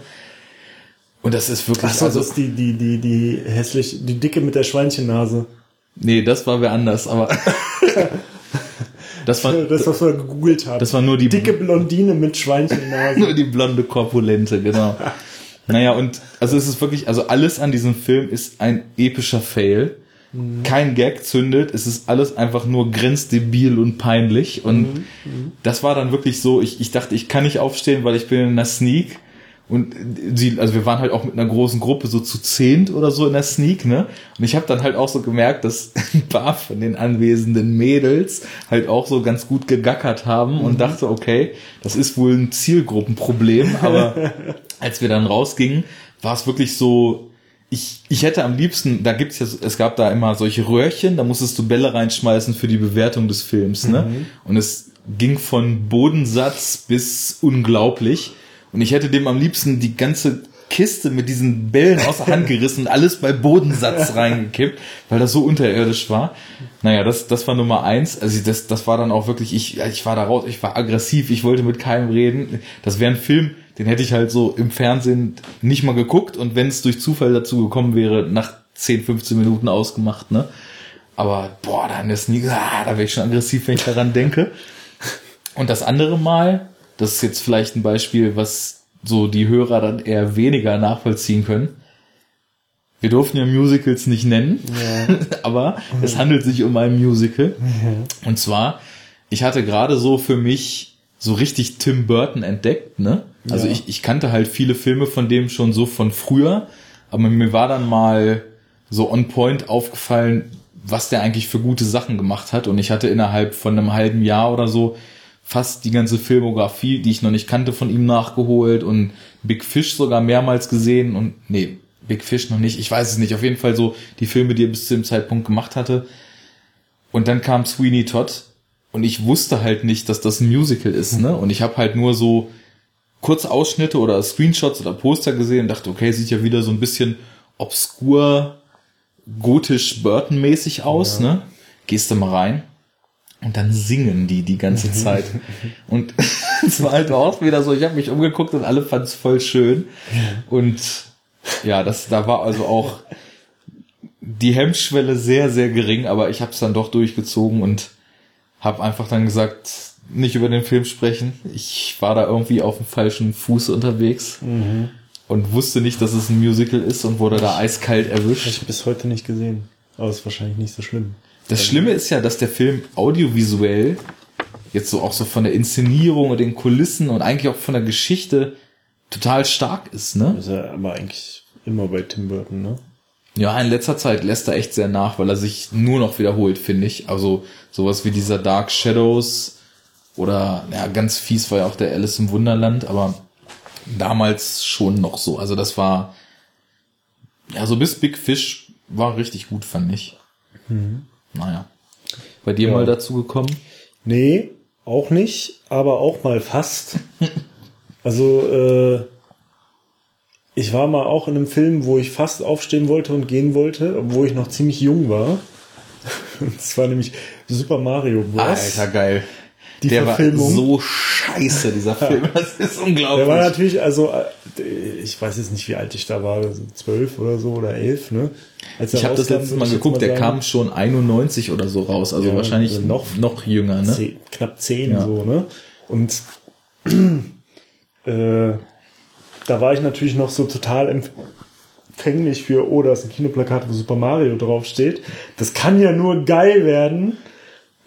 Und ich mich da reingesetzt und schon, schon damals, obwohl ich jetzt natürlich sagen würde, so, also mein Anspruch an Filme war ein anderer als heute, aber schon damals habe ich mich verarscht gefühlt, weil ich das Gefühl hatte, also es wird halt einfach nur dieser Name genutzt, der natürlich so eine gewisse Zugkraft hat. Äh, ja, um halt besonders halt so, Generation Gameboy. Ja, ja, ne? um, um, um halt so total entfernten Gibberish draus zu machen, der halt irgendwie auch so völlig absurd ist und also wirklich nur so, so, so fragmentierte Bruchstücke, die irgendwas aus dem Super Mario Universum sind, irgendwie reingepackt und du hast so richtig gemerkt, so, okay, wir haben jetzt so zwanghaft versucht, so ein so einen Dra dramaturgischen Bogen irgendwie daraus zu machen und das in so eine Filmform zu pressen, die irgendwie in so eine Art Hollywood-Schema passt und versuchen da jetzt zwanghafte Super Mario-Elemente reinzubringen und also das funktioniert nicht, weil also ich meine, du musst ja nicht, wenn, wenn du eine Vorlage hast, ne, wie ein Comic oder ein Videospiel oder ein Buch oder so, ist es natürlich klar, dass du dich nicht eins zu eins daran halten musst, zwingenderweise, ne? Es hängt ja erstmal daran mit zusammen, wie sehr sich dieser Stoff für einen Film eignet und es ist ja halt ein anderes Medium und da gelten dann andere dramaturgische Regeln und so, ist ja klar, ne? Aber, also, ich finde, sich so komplett davon zu entfernen, ist halt so eine, also da fühlt man sich dann als Fan verarscht, ne? Weil weil meistens ziehst du dadurch so eine gewisse Fan-Community in die Kinos, ne? Und wenn das dann halt einfach total weg davon ist, dann fühlen die sich halt verarscht. Also du musst so einen gewissen Grad an Fan-Delivery machen. Ja. Und dadurch kannst du dich nicht so hammerkrass davon entfernen. Und du musst so gewisse Grundkonstanten halt irgendwie. Du musst halt noch dazu auch rechnen, damals als der Film dann rauskam, war die Fanbase einfach mal so jedes Kind und jeder Jugendliche unter 14 ja. in den Industrienationen weltweit, ja, ne? Genau. Weil es kam halt so 89 der Gameboy raus und, äh, und NES noch und vorher NES ja. vorher genau und dann das Super Nintendo, oder oh, das gab's glaube ich noch nicht, aber jeder hat halt Mario gezockt ja. und dann kommt halt dieser Film und, und was total bezeichnend ist, dass halt ganz viele Leute den extrem jung gesehen haben und ich es ist wirklich bei mir der einzige Film, an den ich mich erinnern kann, der mir als Kind nicht gefallen hat, ne? Mhm. weil Fernsehen einer, gucken, so. Filme gucken und so weiter, ging immer. Das, das ging immer. und jeder nennt diesen Film und sagt sich, ich habe den damals gesehen und fand den damals als Kind schon so scheiße. Ja, ey Mann, du hast dich sogar schon in deinem dummen zehnjährigen eingeschränkten Horizont hast du dich verarscht gefühlt.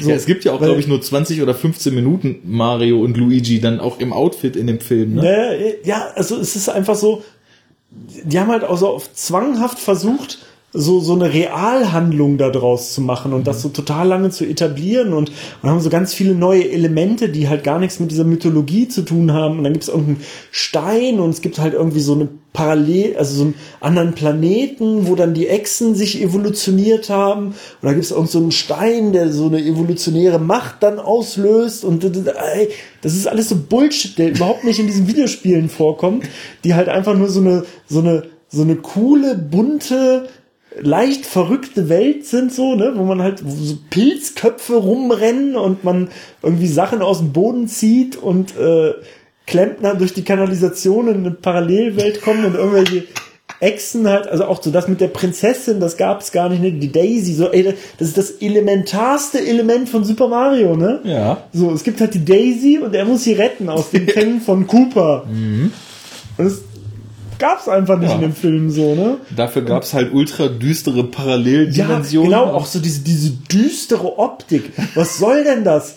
Ey, ich meine, das passt ja überhaupt, also das passt doch also überhaupt also wenn nicht es irgendwas gibt, was überhaupt nicht düster ist, dann ist das Super Mario ja, Land, Super eben. Mario World und, und also so weiter. Meine, wir sind jetzt die allerletzten, die sagen, dass irgendwelche komischen, düsteren, Science-Fiction-artigen, paralleldimensionalen Welten irgendwie schlimm sind.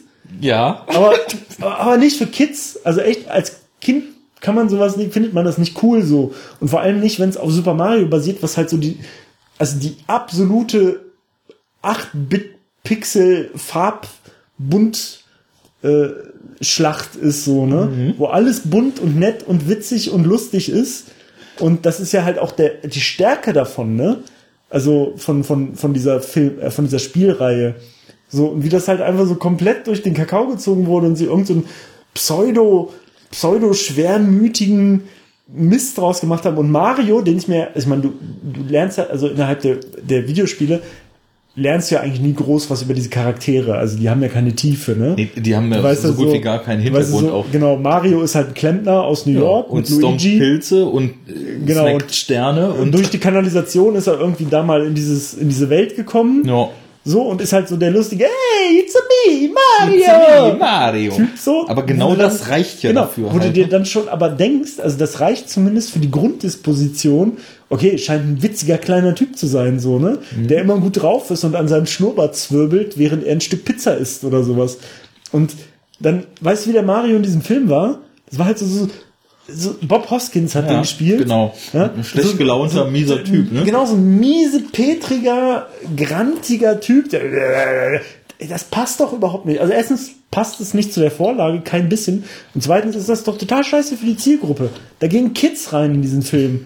Und dann präsentierst du denen halt irgendwie so einen grantigen Mario, Typ, der alles Kacke findet und immer äh, schimpft und in so einer düsteren Pseudo-Blade Runner-artigen Echsenwelt ist. ja. What the fuck? Was soll das? Also, da ich mich halt echt, also schon, da, da hat sich meine, meine zehnjährige Videospieler-Ehre halt schon in den Arsch gebumst gefühlt, so. Gut, was soll dann, das? Dann sagen wir jetzt, what the fuck, was soll das? Ist das Fazit zum Mario-Film? Da wärst du als Zehnjähriger fast aus dem Kino gegangen. Ja. So, dann gib mir mal einen schönen Videospielvorschlag, denn Frage 4 sagt ja, zu welchem Film wünscht ihr euch ein Videospiel? Wie würde das aussehen? Genre, Entwickler, Plattform? Ja, äh, habe ich also mehrere Ideen für verschiedene Genres. Also erstmal gibt's ja so, so, also sage ich jetzt mal so ganz naheliegende Sachen, ne? Wie beispielsweise äh, so eine Art Beat'em-up-Spiel zu machen aus so Filmen, die halt so, so, so Prügelfilme oder so sind. Ne? The Raid 2, The Game. naja, das ist ja kein Beat'em-up kein reines Beat'em Up wäre das so. Also ich denke eher so an sowas wie so. Genau, Bloodsport habe ich auf der Liste. Geil. Ne, ist ja eigentlich die perfekte Vorlage für so ein Street Fighter-artiges mhm. Spiel so. Und ja, ist ja eigentlich fast so ein bisschen Mortal Kombat mäßig irgendwie, weil es halt so ein illegales Turnier ist mit den krassesten Kämpfern der Welt, nur ohne übernatürlich und so. Aber mit Aber Frank ja schon, Dux. Frank Dux. Übrigens, äh, äh, ne, es basiert ja auf einer wahren, also nicht eine ganz wahre Geschichte, aber es ist auch, es gab ja wirklich einen Frank Dux mhm. und das ist ja wirklich lose an der Biografie von diesem Typen. Ne? Also Bloodsport ist kein Bullshit, falls ihr das denkt. Okay. Ja, das ist harter Real-Life-Shit. Und ja. das härteste daran ist der Spagat zwischen den Stühlen, dass wir das mal gesagt haben, ne? Ja, also da könnte man so ein super Beat'em-up-Spiel draus machen. Mhm. Ähm, aus Rocky könnte man ein Boxspiel machen. Das gibt's wahrscheinlich auch schon. Ja, mit Sicherheit. In zehn Varianten.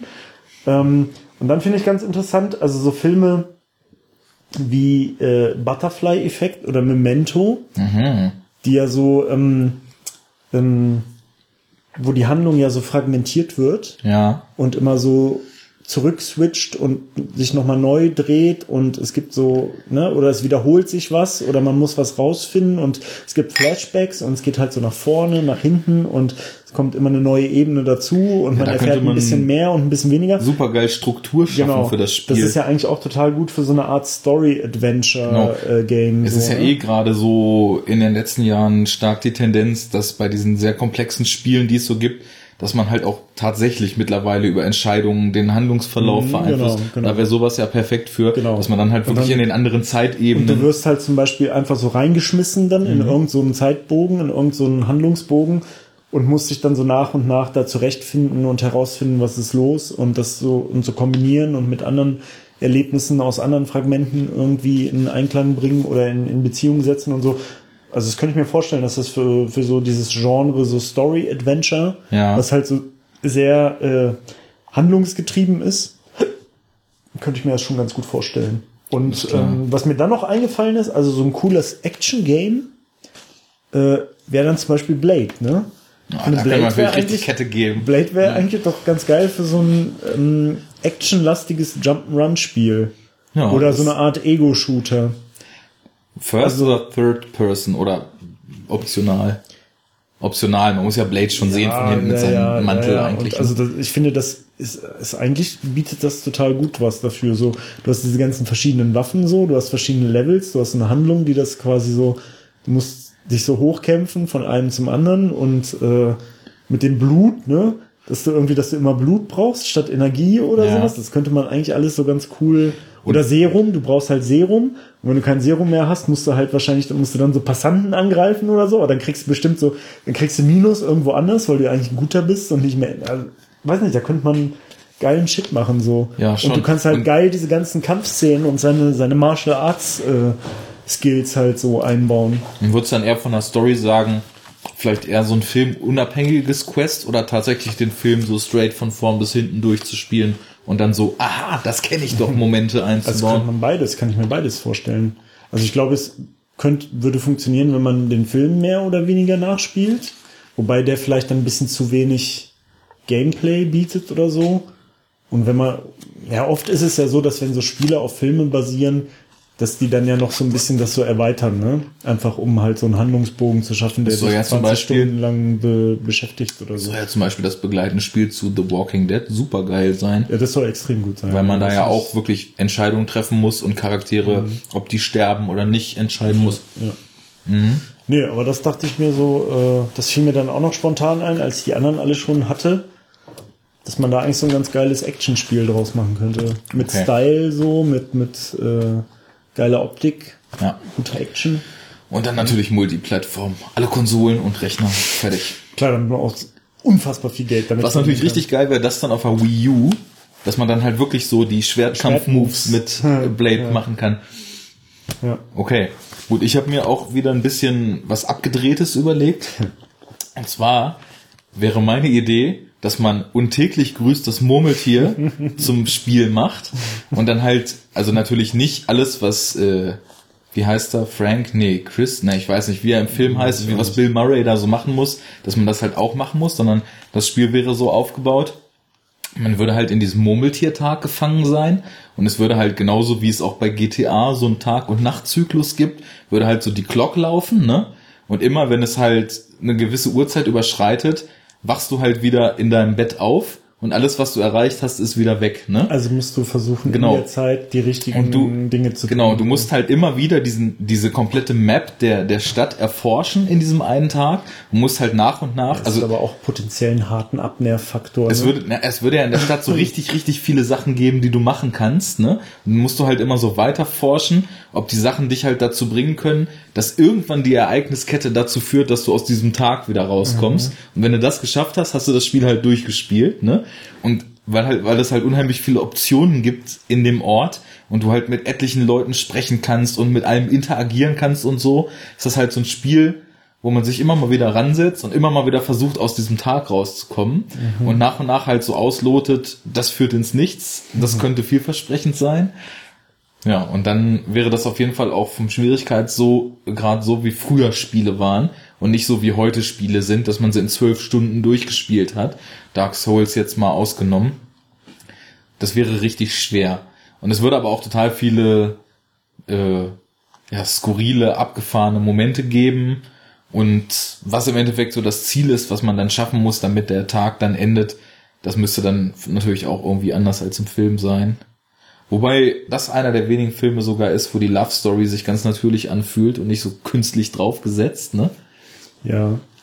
Aber es geht ja eigentlich im Film eher so darum, wie er zu sich selbst zurückfindet und ins Leben findet. Und das, ja, weiß nicht, vielleicht würde es auch total nerven, aber ich fände halt so dieses, dieses Reset auf Null und immer wieder neu probieren.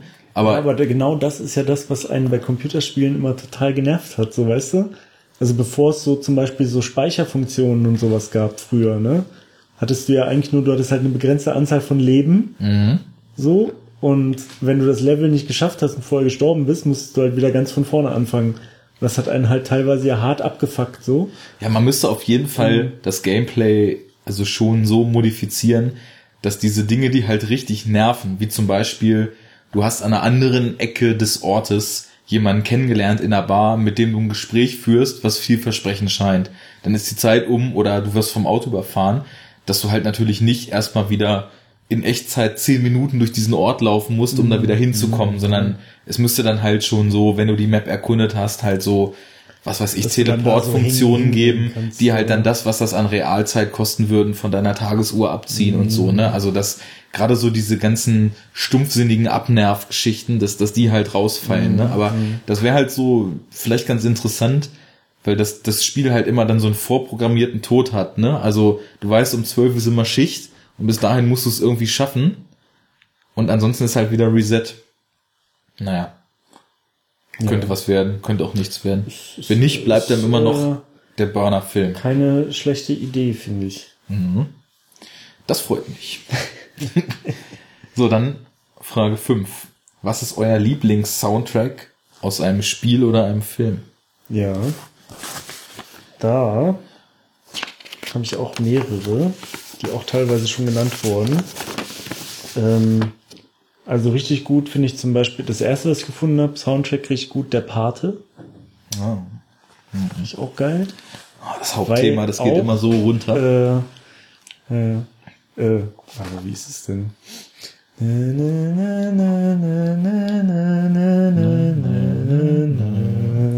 Jetzt werden wir richtig musikalisch. Nee, nee, nee, nee, nee. Aber es gibt noch so ein anderes. Äh, der, nee, das ist, das ist gar nicht das Hauptthema. Ich glaube, das Hauptthema ist dieses, was ist denn das für ein Instrument? Irgend so ein Blasinstrument? Ähm, dieses de, de, de, de, de, de, was? Nee, nee, nee, nee, nee. Ah, was ist denn das? Gut, also wir haben jetzt gerade ungefähr alle unsere Hörer verloren, aber wir rätseln mal weiter.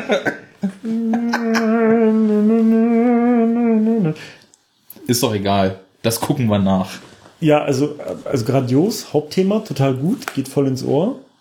Ähm, und auch einer der Filme, äh, und das fällt mir jetzt auf, wenn ich mir hier die, ähm, die Liste angucke, von Filmen, die ich da aufgeschrieben habe, dass es eigentlich auf alle zutrifft. Äh, ne, hatten wir ja dann heute schon dieser minimalistische Einsatz, ne? Also ja. gezielt. Nicht die ganze Zeit Mucke, nicht die ganze Zeit Soundkram, sondern halt immer so wenig und ähm, dadurch aber halt auch viel intensiver und so akzentuierter und dann halt auch mit so krasser Wirkung. Ja. Und das trifft eigentlich auch viele von den Filmen, die ich hier stehen habe, zu. Also der Pate zum Beispiel.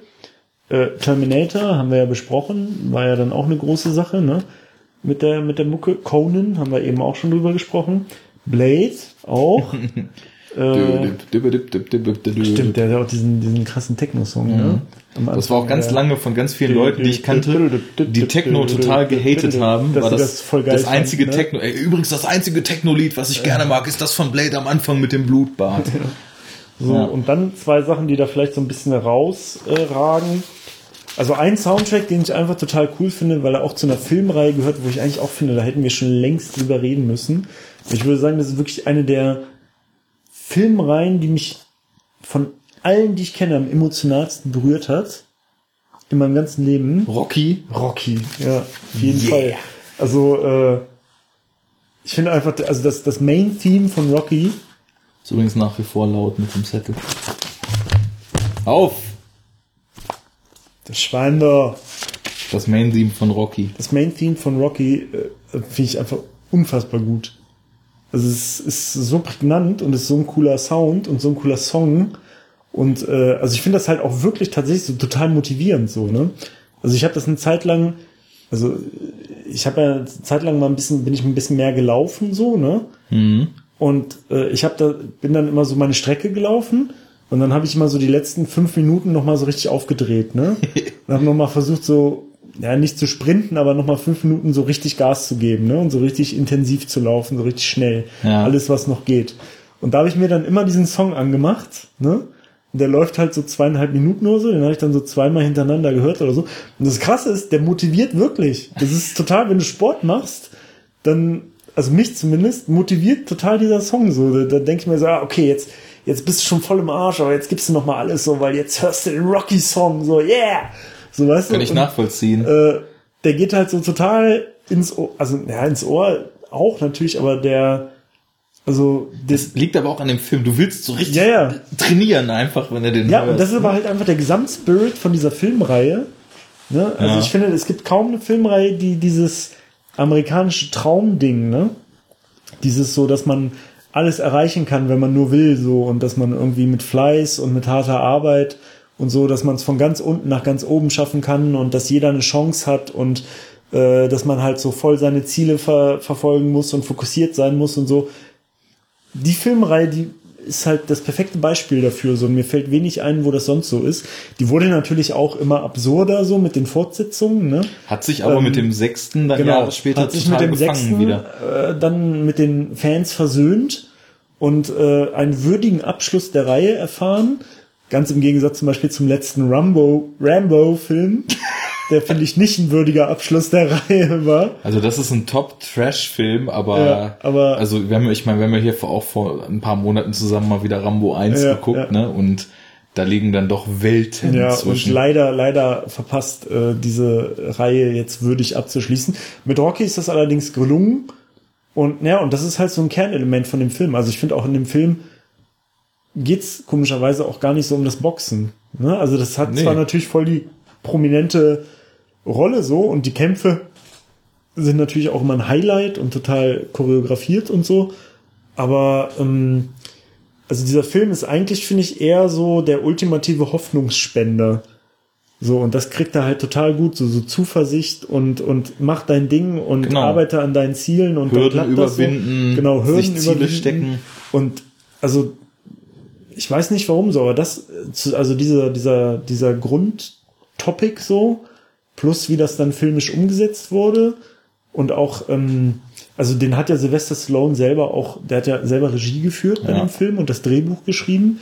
Äh, und Ein klassischer halt, Autorenfilm. Ja, das finde ich halt auch gerade so bezeichnend, also weil ja gerade auch Sylvester Stallone so gerne einfach so in diese äh, stumpfe, super 80er Jahre Actionheld äh, Schublade gesteckt wird, die also die, in die er natürlich gehört, aber die halt einfach nur ein Teil seines Könnens ist, weil der halt wirklich also Filme machen kann. Ich so. wollte gerade sagen, dass bei ihm ist halt einfach so der Punkt, er ist halt auch nicht irgendwie damals ein durchtrainierter Typ gewesen, der jetzt wahlweise irgendwas kämpfen konnte oder einfach Muckis hatte und deswegen so für solche Rollen gecastet wurde, sondern ich zoll dem halt höchsten Respekt so für sein Lebenswerk mittlerweile, weil der lebt halt einfach Film. Ne? Mhm. Also man merkt so, das mhm. ist vollkommen sein Ding, sein Ding und er geht da drin auf und er hat das halt alles immer so in den Begrenzungen seiner eigenen Fähigkeiten mal mehr, mal weniger und teilweise einfach bombastisch gut ja. hingekriegt, ne? Aber und das ist halt, also ich würde sagen, diese Rocky-Sachen, also zumindest sage ich jetzt mal, wenn du die diese absurd comichaften Fortsetzungen teilweise rauslässt, ne, so so drei bis fünf. Ich wollte gerade sagen, gegen Ende wird's dann ja richtig fies. Wenn du die jetzt mal so da rausnimmst, finde ich, ist das echt so sein Lebenswerk. Mhm. Und ähm, der hat ja auch wirklich alles in diese Filme gesteckt und äh, war ja total pleite und hat seine ganze Kohle da reingesteckt. Und wenn das halt nicht erfolgreich gewesen wäre, wäre er halt voll am Arsch gewesen, wäre wahrscheinlich irgendwie ein Penner geworden und äh, hat halt so krass daran geglaubt. Also im Grunde genommen, ich finde, dieser Film ist halt, hat so total viel Autobiografisches von ihm, das merkst du, und dass diese Rolle auch nicht nur eine Rolle ist, sondern dass er die halt auch so total gut verkörpert, weil es halt auch ganz viele Parallelen zu seinem eigenen Leben gab aus der Zeit. Und ich weiß nicht, das ist alles insgesamt so dieses, dieser Held von unten, der sich so hochkämpft und dann aber, der halt so nach außen voll die harte Schale hat, aber eigentlich so ein ganz sanfter, sanftmütiger Typ ist und ganz bescheiden und halt so eine ganz, äh, so eine ganz unscheinbare Frau sich verliebt, so, ne, und dann so total ein Leben lang halt zu der hält und die sind so füreinander da und dann diese schöne Musik und dann halt auch immer so dieses, das ist ja auch eine Ode an Philadelphia, so, ne, diese Filmreihe. Die Treppe. Äh, ne, äh, also das alles zusammen hat so voll den emotionalen Impact auf mich, seit ich ein Kind bin und es ist unscheiß, also es gibt auch so, es gibt dann so, ich weiß nicht, wie die jetzt heißen, aber es gibt dann so ein paar ähm, leisere, ruhigere Scores für so emotionale Momente, ne? Äh, da kann ich fast heulen, so. Das ist total krass, so. Da muss ich mich voll anstrengen, nicht zu heulen, so. Weil ich das so gut gemacht finde. Und ähm, dementsprechend, also finde ich halt auch die ganze Musik bei, bei Rocky. Äh, Alles klar. Und ich, ich behaupte gut. jetzt einfach mal, diese ganzen Gedanken und diese ganze Diskussion, die jetzt nur von dem Gedanken an das Thema angestoßen wurden, die qualifizieren den Rocky Score, denke ich mal, für deine Gesamtnummer eins. Ne? Also Kann das, sein, das ja. ist, das klang ja. jetzt auf jeden Fall so als. Also das ist da jetzt natürlich halt auch eine sehr subjektive Sache, weil ja, darum gesagt, geht diese, es doch. Also ja, ja, meine, also weil ne, ich meine, da könnten jetzt natürlich Leute kommen und sagen, ja, also technisch gesehen ist das und das viel krasser Ach, und ey, es gibt hier den also, und den. Aber ich finde es ja schon schwierig, bei, bei Filmen darüber zu reden, was da jetzt objektiv gut oder schlecht ist. Aber bei Musik ist es noch viel schwieriger, finde ja, ich. Klar. Und der, der Score, das hatte jetzt halt und das auf mich persönlich halt so einen ganz besonderen emotionalen Impact halt so, ne? Mhm. Aber das ist so das Ding. Und das Einzige, was ich dann noch so drauf stehen habe, also was ich halt auch beeindruckend fand, weil es in meiner Wahrnehmung irgendwie so der erste Film war, der diese, ähm, also der, der diese Soundästhetik geprägt hat, oder der erste, wo ich das gemerkt habe, mittlerweile sind es ja ganz viele, ist halt äh, Inception. Mhm. Das ist ja dieses Hans Zimmer Ding, ne? So ja. heißt der, ne? Der Typ, jo. der dahinter steckt. Und der hat ja dann in, also das ist ja mittlerweile auch so ein Trademark, ne? Haben wir ja auch schon öfters in dem äh, Blog. so, und ähm, Inception war der erste Film, wo ich diese Art von Hans Zimmer Soundästhetik so äh, gemerkt habe, bewusst. Ja. Und das natürlich dann auch zusammen mit dieser monströsen Bildsprache von dem Film, ne? Jo. Äh, hat er halt auch eine richtig krasse Wirkung so. Also ist mittlerweile glaube ich in der Wirkung nicht mehr ganz so krass, weil es jetzt halt so schon doch doch, also ich habe äh, schon viel, also es ist nicht mehr so neu, ne, sagen wir mhm. mal so. Und da ist es mir zum ersten Mal so diese Art von Soundästhetik in so einem krassen Blockbuster-Film so aufgefallen und deswegen hat es halt irgendwie eine krasse Wirkung gehabt. Ja, also ich finde Zimmerscores auf jeden Fall auch größtenteils ziemlich gut. Es gibt ja eine riesengroße Fraktion, die das einfach pauschal als das Zimmergedröhne hatet und äh, meint, das hat halt musikalisch überhaupt gar keine Qualität und so weiter. Und bedingt würde ich da vielleicht sogar mitgehen, aber würde sagen, dass es überhaupt gar keine Rolle spielt. Pass auf, weil ähm, ich dachte, du setzt gerade zum, zum nee, Reden nee, an, du hast nee, nur gegähnt, okay. Ähm, weil diese Scores sind einfach unheimlich funktional und das zeichnet sie aus und das, mhm. das äh, ist zum Beispiel auch in Inception ein ganz, ganz entscheidender Punkt. Also was ja auch da so mit aufgekommen ist, dass mir jetzt, ich habe vor kurzem Inception mal wieder geschaut und ähm, da ist mir halt aufgefallen, was auch in Man of Steel ganz, ganz krass ist, dass dieses Zimmer-Scoring auch gleichzusetzen ist mit Dauerbescorung. Also wenn du Inception guckst oder Man of Steel und dann mal aufsummierst, wie viel Minuten oder Stunden insgesamt Musik im Hintergrund läuft und wie viel Minuten oder Stunden es ruhig ist, dann kriegst du genau das Gegenteil von unserem Enough Talk Merkmal. Das ist nämlich alles andere als dezentes Scoring. Du findest kaum Momente, in denen Wo nicht keine, ganz dezent ambientmäßig irgendwelche Streicher im Hintergrund laufen, ne? Aber ich finde den Inception Score auch ziemlich geil und das das Ding ist ja, ich meine, der, der Zimmer, der hat halt irgendwie eine riesen Musikfabrik unter sich, ne? Er liefert so die Hauptideen, tausend Leute komponieren damit. Aber was zum Beispiel dem Film so ein ganz stringentes Sounddesign gibt, dass er ja den kompletten Inception-Score irgendwie auf drei, vier Noten aus diesem Je ne regrette rien, womit sie den Kick aus dem Traum kriegen im Film, ne? Mhm. Da hat er sich diese, diese Hauptnoten rausgenommen und hat den ganzen Score komplett auf dieser Notenfolge basiert und mhm. entwickelt, ne? Und das passt halt einfach unheimlich gut und gibt dem Film auch, also ich kann das voll und ganz verstehen, wenn Leute sagen, das ist mir allein schon viel zu viel, da läuft ja die ganze Zeit Musik im Hintergrund, da kann man gar nicht atmen zwischendurch und es ist auch häufig sehr dominant und wenn es auf Action zugeht, so diese theatralischen Streicher, die dann so langsam reinkommen, aber mir gefällt das auch ganz gut. Aber, was ich jetzt sagen wollte, wir cheaten nämlich hier die ganze Zeit. Wir wurden bei allen Fragen schon nach einer Sache gefragt und haben fünf als Antwort genannt dein Score ist jetzt Rocky. Das lege ich okay. jetzt fest, mhm. weil du so geschwärmt Kann hast. Kann ich mitleben, ja. Gut, dann übernehme ich mal und fange auch direkt wieder an zu cheaten.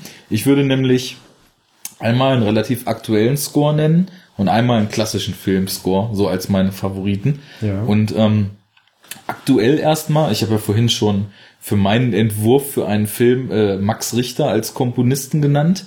Und äh, da bin ich jetzt auch wieder. Also Max Richter ist ja, soweit ich weiß, glaube ich, ein deutscher Komponist, der halt, also ich mag ja generell in Musik Melancholie. Ich stehe total auf Melancholie. Und der Mann macht einfach die Definition dieses Wortes, ne? Mhm. Also die Scores sind meistens sehr Piano und Cello-lastig, also alles sehr mull und drückend, ne? Aber sehr dezent. Und ähm, also ich, ich würde sagen, was so die aktuellen Scores betrifft, die er so gemacht hat, sein Meisterstück ist da aus Perfect Sense. Das ist, würde ich sagen, so der authentischste und ehrlichste Liebesfilm, den ich so kenne. Also es ist auch so ein bisschen Science-Fiction-mäßig, weil es mit Ewan McGregor und Eva Green mhm. und ähm, es bricht irgendwie so eine so eine Krankheit oder irgendwas aus, dass die ganze Weltbevölkerung nach und nach so immer im Abstand von ein paar Monaten einen Sinn verliert, einen nach dem anderen. Ne? Also erst kann keiner mehr riechen, irgendwann kann kein, können alle nicht mehr schmecken, irgendwann verlieren sie dann alle das Gehör und es läuft halt so drauf hinaus, dass halt so, klingt jetzt super kitschig, der Film ist es aber überhaupt nicht, dass so die Liebe so der sechste Sinn ist. Ne? Mhm, mh. Und der Film zeichnet eigentlich nur so eine entstehende Liebesgeschichte zwischen den beiden, die dann so wieder zerbricht und wie sie sich dann so im letzten Moment eigentlich wiederkriegen, ne? Und dieser Score ist einfach so unglaublich gut, das gibt es gar nicht. Also ich habe den bestimmt schon 30, 40 Mal einfach so, ohne den Film zu gucken, gehört, ne? Und ja, ganz minimalistisch, also Piano und Streicher und was ich halt auch sehr mag, es, es gibt so eine neue Generation an Musikern, die so einen vollkommen natürlichen Umgang damit haben, äh, analoge, klassische Instrumente mit Elektronik zu verbinden. Ne? Und das merkt man bei ihm auch. Da sind dann halt auch mal die Synthesizer im Hintergrund und es ist halt, es ist dann sowohl Ambient-Musik, wie es halt auch Orchestermusik mhm. oder Kammermusik ist. Ne? Und das ist einfach so ein, also du hast ja vorhin gesagt, ne, bei Rocky musste fast weinen. Das geht mir bei dem Film allein schon aufgrund der Musik genauso, weil das so einen Spot berührt. Deswegen, das wäre so an den modernen Scores so mein Favorit, wo, also ich, wie gesagt, Inception und sowas, das, das mag ich auch ganz gern, aber ich merke halt immer, dass so diese dezenteren, subtileren Scores, die man auch viel in so kleineren Indie-Filmen findet und so, ne, dass das mich noch ein bisschen mehr so berührt einfach, weil es auch in mehr in die Richtung der Musik, die ich so höre, geht, als dieser pompöse, bombastische mhm. Score, den man so häufig in Blockbustern hat, wenn es dann episch wird und so weiter. Und ähm, ja, jetzt Doppelcheat, also nicht nur, dass ich jetzt noch einen klassischen nenne, sondern zwei. und zwar, also einer, den ich auch immer wieder äh, so hören kann, weil ich auch den Film einfach fantastisch finde, ist der von Taxi Driver. Mhm. Scorsese und äh, den De Niro hat einmal gesehen den Film, deswegen habe ich jetzt den ja, Score ein, noch nicht so im Ohr. Das ist auch so ein Film, wo Score und Bilder so perfekt ineinander greifen, weil es spielt ja halt so in diesem New York der 70er, was noch super abgeranzt mhm. war, so ein richtiger Moloch und hat so einen ganz, ganz melancholischen, jazzigen Score, ne? Also du hast viel Saxophon da drin und ähm, ja, bist ja dann die ganze Zeit mit diesem Protagonisten, dem Travis Bickle da unterwegs, wie er so nach und nach sich in Talk sein in seinen Wahn verliert. Listen, you fuckers, you screwheads, here's a man who would not take it anymore. Ja, der ist halt super und der ist halt von Bernard Herrmann und nur aus dem Grund dass ich auch noch einfach erwähnen muss, dass dieser Mann sowieso viele gute, aber noch einen unglaublich guten Score gemacht hat, äh, nenne ich noch einen zweiten. Und zwar ist das ganz witzig, weil ich kenne den Film dazu gar nicht. Ich kenne nur den Soundtrack, aber der ist halt so gut, dass ich den auch schon etliche Male gehört habe. Der Film ist aus den 50ern und heißt auf Deutsch wohl das Höllenriff im Original Beneath the Twelve Mile Reef. Mhm. Und ähm, es geht wohl darum, dass eine Gruppe Leute abtaucht unter die Meeresunterfläche, unter so eine äh, Meeresoberfläche, unter so eine andere Welt vorfindet. Und dieser Score ist also für die 50er Jahre so krass experimentell, weil du hast halt so Orchester natürlich, ne, aber ganz viel auch so Soundeffekte drin, die so diese Unterwasser Klangästhetik und dieses Unterwassergefühl mhm. so fördern, ne? Und deswegen ich traue mich jetzt schon fast gar nicht, den Film zu gucken, weil ich den Score auch bestimmt schon 10, 20 Mal gehört habe und den so gut finde, dass ich dann, wenn ich den Film jetzt sehe und dann denke, ah, ist ja totaler Mist, was die da machen, dann so enttäuscht sein werde. Aber also so von den klassischen Komponisten würde ich auch echt sagen, Bernard Herrmann so kann man auf jeden Fall, gerade wenn man gern Filmmusik hört, den ein oder anderen Score sich äh, problemlos mal anhören, weil der eigentlich durchweg Qualität geliefert hat. So, Okay. So viel Sehr zu gut. Musik. Jetzt kommen wir zu Sammlungen. Oh, wir sind nach einer Stunde 40 schon bei Frage 6. Nicht so schlecht.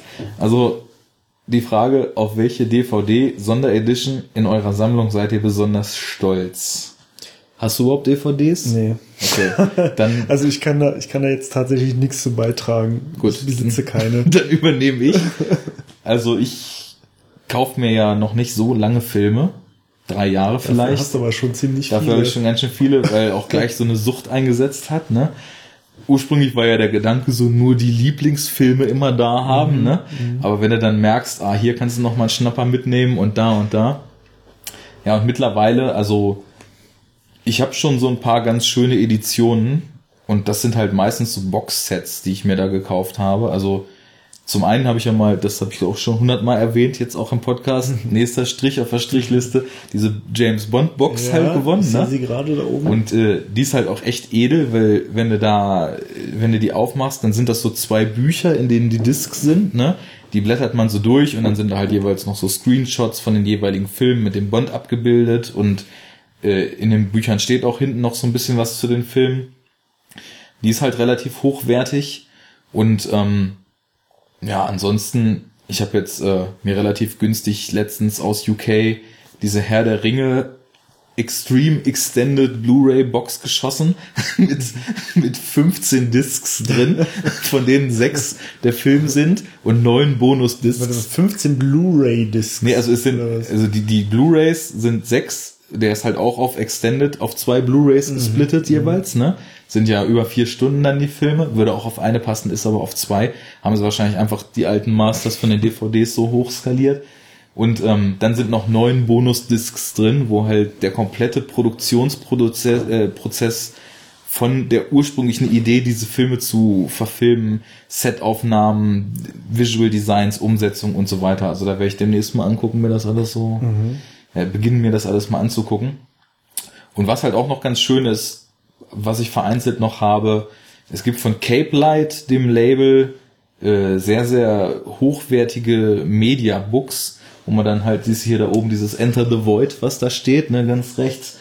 Das, das sind halt meistens dann so Media Books, wo man äh, den Hauptfilm einmal auf Blu-ray, einmal auf DVD, dann noch eine Bonus-Disc. Das kann äh, Zum Beispiel bei Rubber von Mr. Euso, den ich mir jetzt gekauft habe in so einem Mediabook. Da ist halt der Soundtrack noch dabei.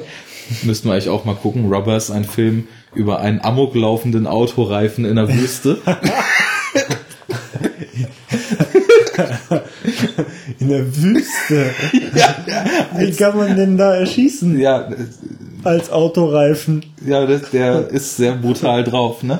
Das muss man mal gucken. Sandkörner oder was? Und was halt auch richtig, na, da sind natürlich auch Leute, ne? Und was auch ganz schön ist bei diesen Mediabooks, dass man dann halt wirklich, ne, daher der Name Book, in der Mitte halt wirklich so ein paar Seiten hat, wo dann noch Interviewauszüge sind und die Drehbuchautoren und Regisseure halt auch über das jeweilige Werk nochmal so ein bisschen Background-Info mhm. geben.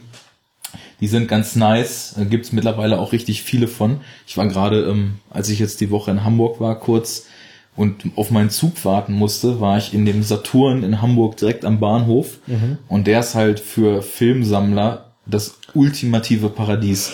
Da ist ungefähr, also sind fünf Etagen und eine davon sind komplett Musik und Filme, ne? Echt? Und die sind von der Grundfläche auch so wie so ein normaler Saturn, den man so mhm. kennt, ne? So ein recht großer schon. Und die haben halt jeden Scheiß, also von irgendwie Horror, Asia, Klassiker und sonst was, Blu-ray-Regalen, ne? Und da habe ich jetzt gesehen, dass diese Discs äh, in den Mediabooks sich, sich relativ weit verbreitet haben schon. Also da kann man dann auch schon äh, ganz schöne Editionen finden. Generell muss ich aber sagen, mir geht es einfach nur darum, Filme, die ich gut finde oder Filme, die ich noch nicht kenne und günstig kriege, da zu haben. Deswegen ist mir das auch egal, ob ich den Kram gebraucht kaufe mhm. oder äh, in irgendeiner nicht so schönen Edition, weil ich die ja sogar hier in der Kommode und nicht mal sichtbar in irgendeinem Regal habe. Das ist dann einfach ja. nur für mich so. Ja. Gut. Gut. Das war Nummer 6. Das ging ja mal schnell. Jetzt kommt noch so eine schwierige Frage. Welcher Filmcharakter würde dich am besten als Person beschreiben? Ja, da haben wir ja neulich schon mal kurz drüber gesprochen. Ja. Äh, cool fände ich, wenn es Han Solo wäre. Ja, passt bei dir, passt bei dir. Ist aber natürlich, äh, will ich mir jetzt nicht anmaßen, dass äh, Han Solo von allen Filmcharakteren der ist, der mich am meisten trifft, weil Han Solo ja schon ziemlich cool im Allgemeinen ist. Äh, ja, weiß nicht, dann habe ich geschrieben, also cool wäre Han Solo. In echt wahrscheinlich aber auch eine Menge von den beiden Typen bei Lambok.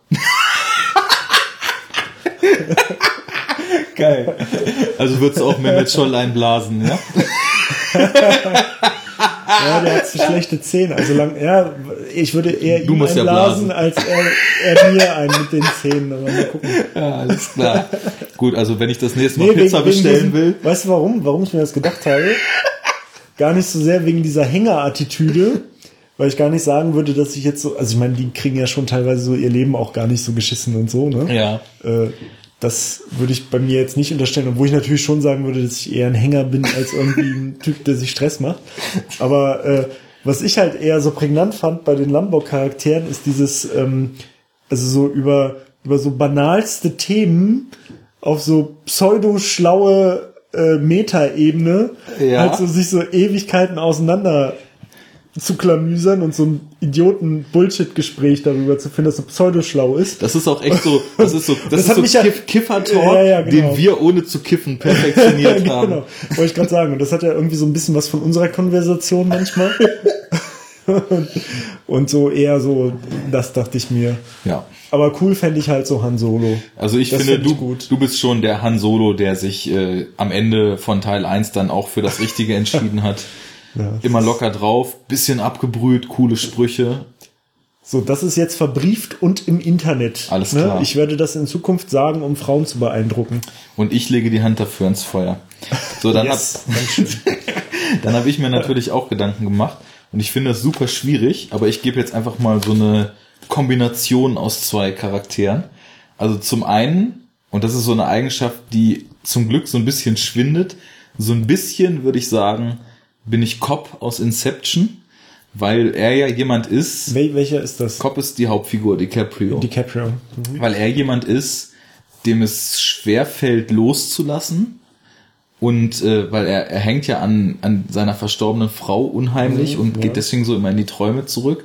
Und ich habe ganz lange so dazu geneigt, mit einem Fuß zu stark so in der Vergangenheit zu leben, ne? Und immer mhm. so Sachen, die mal waren, damals, weißt du noch, das war voll geil und so mhm. weiter, ne? Und mit mhm. Leuten immer eher so die Vergangenheit zu feiern, anstatt mich so richtig drauf zu besinnen, dass ich das, was noch kommt, so mhm. eigentlich mhm. mehr zelebrieren muss, ne? Mhm. Und das kriege ich langsam so ein bisschen im, im Griff und bin jetzt, würde ich auch sagen, schon weit mehr und hauptsächlich so im Jetzt angekommen, als das mal eine Zeit lang war. Aber eine Zeit lang war ich sehr, ja, so Nostalgiker, was so meine eigene Historie betrifft, ne? Mhm. Und okay. deswegen würde ich sagen, so ein bisschen Kopf steckt drin. Und dann natürlich auch reichlich Dude. Libowski oder Ja, natürlich. Weil es ist ganz oft so, dass ich, dass ich merke, Leute um mich rum stressen sich total wegen Sachen ab und kriegen total Panik und denken, Sachen laufen nicht und sind völlig aufgelöst. Und ich denke mir immer nur, chill doch mal Leute. und gedanklich dann einfach nochmal, fuck it, let's go, let's go bowling. und davon, Ander, andererseits muss ich sagen, also ich kenne dich jetzt 20 Jahre.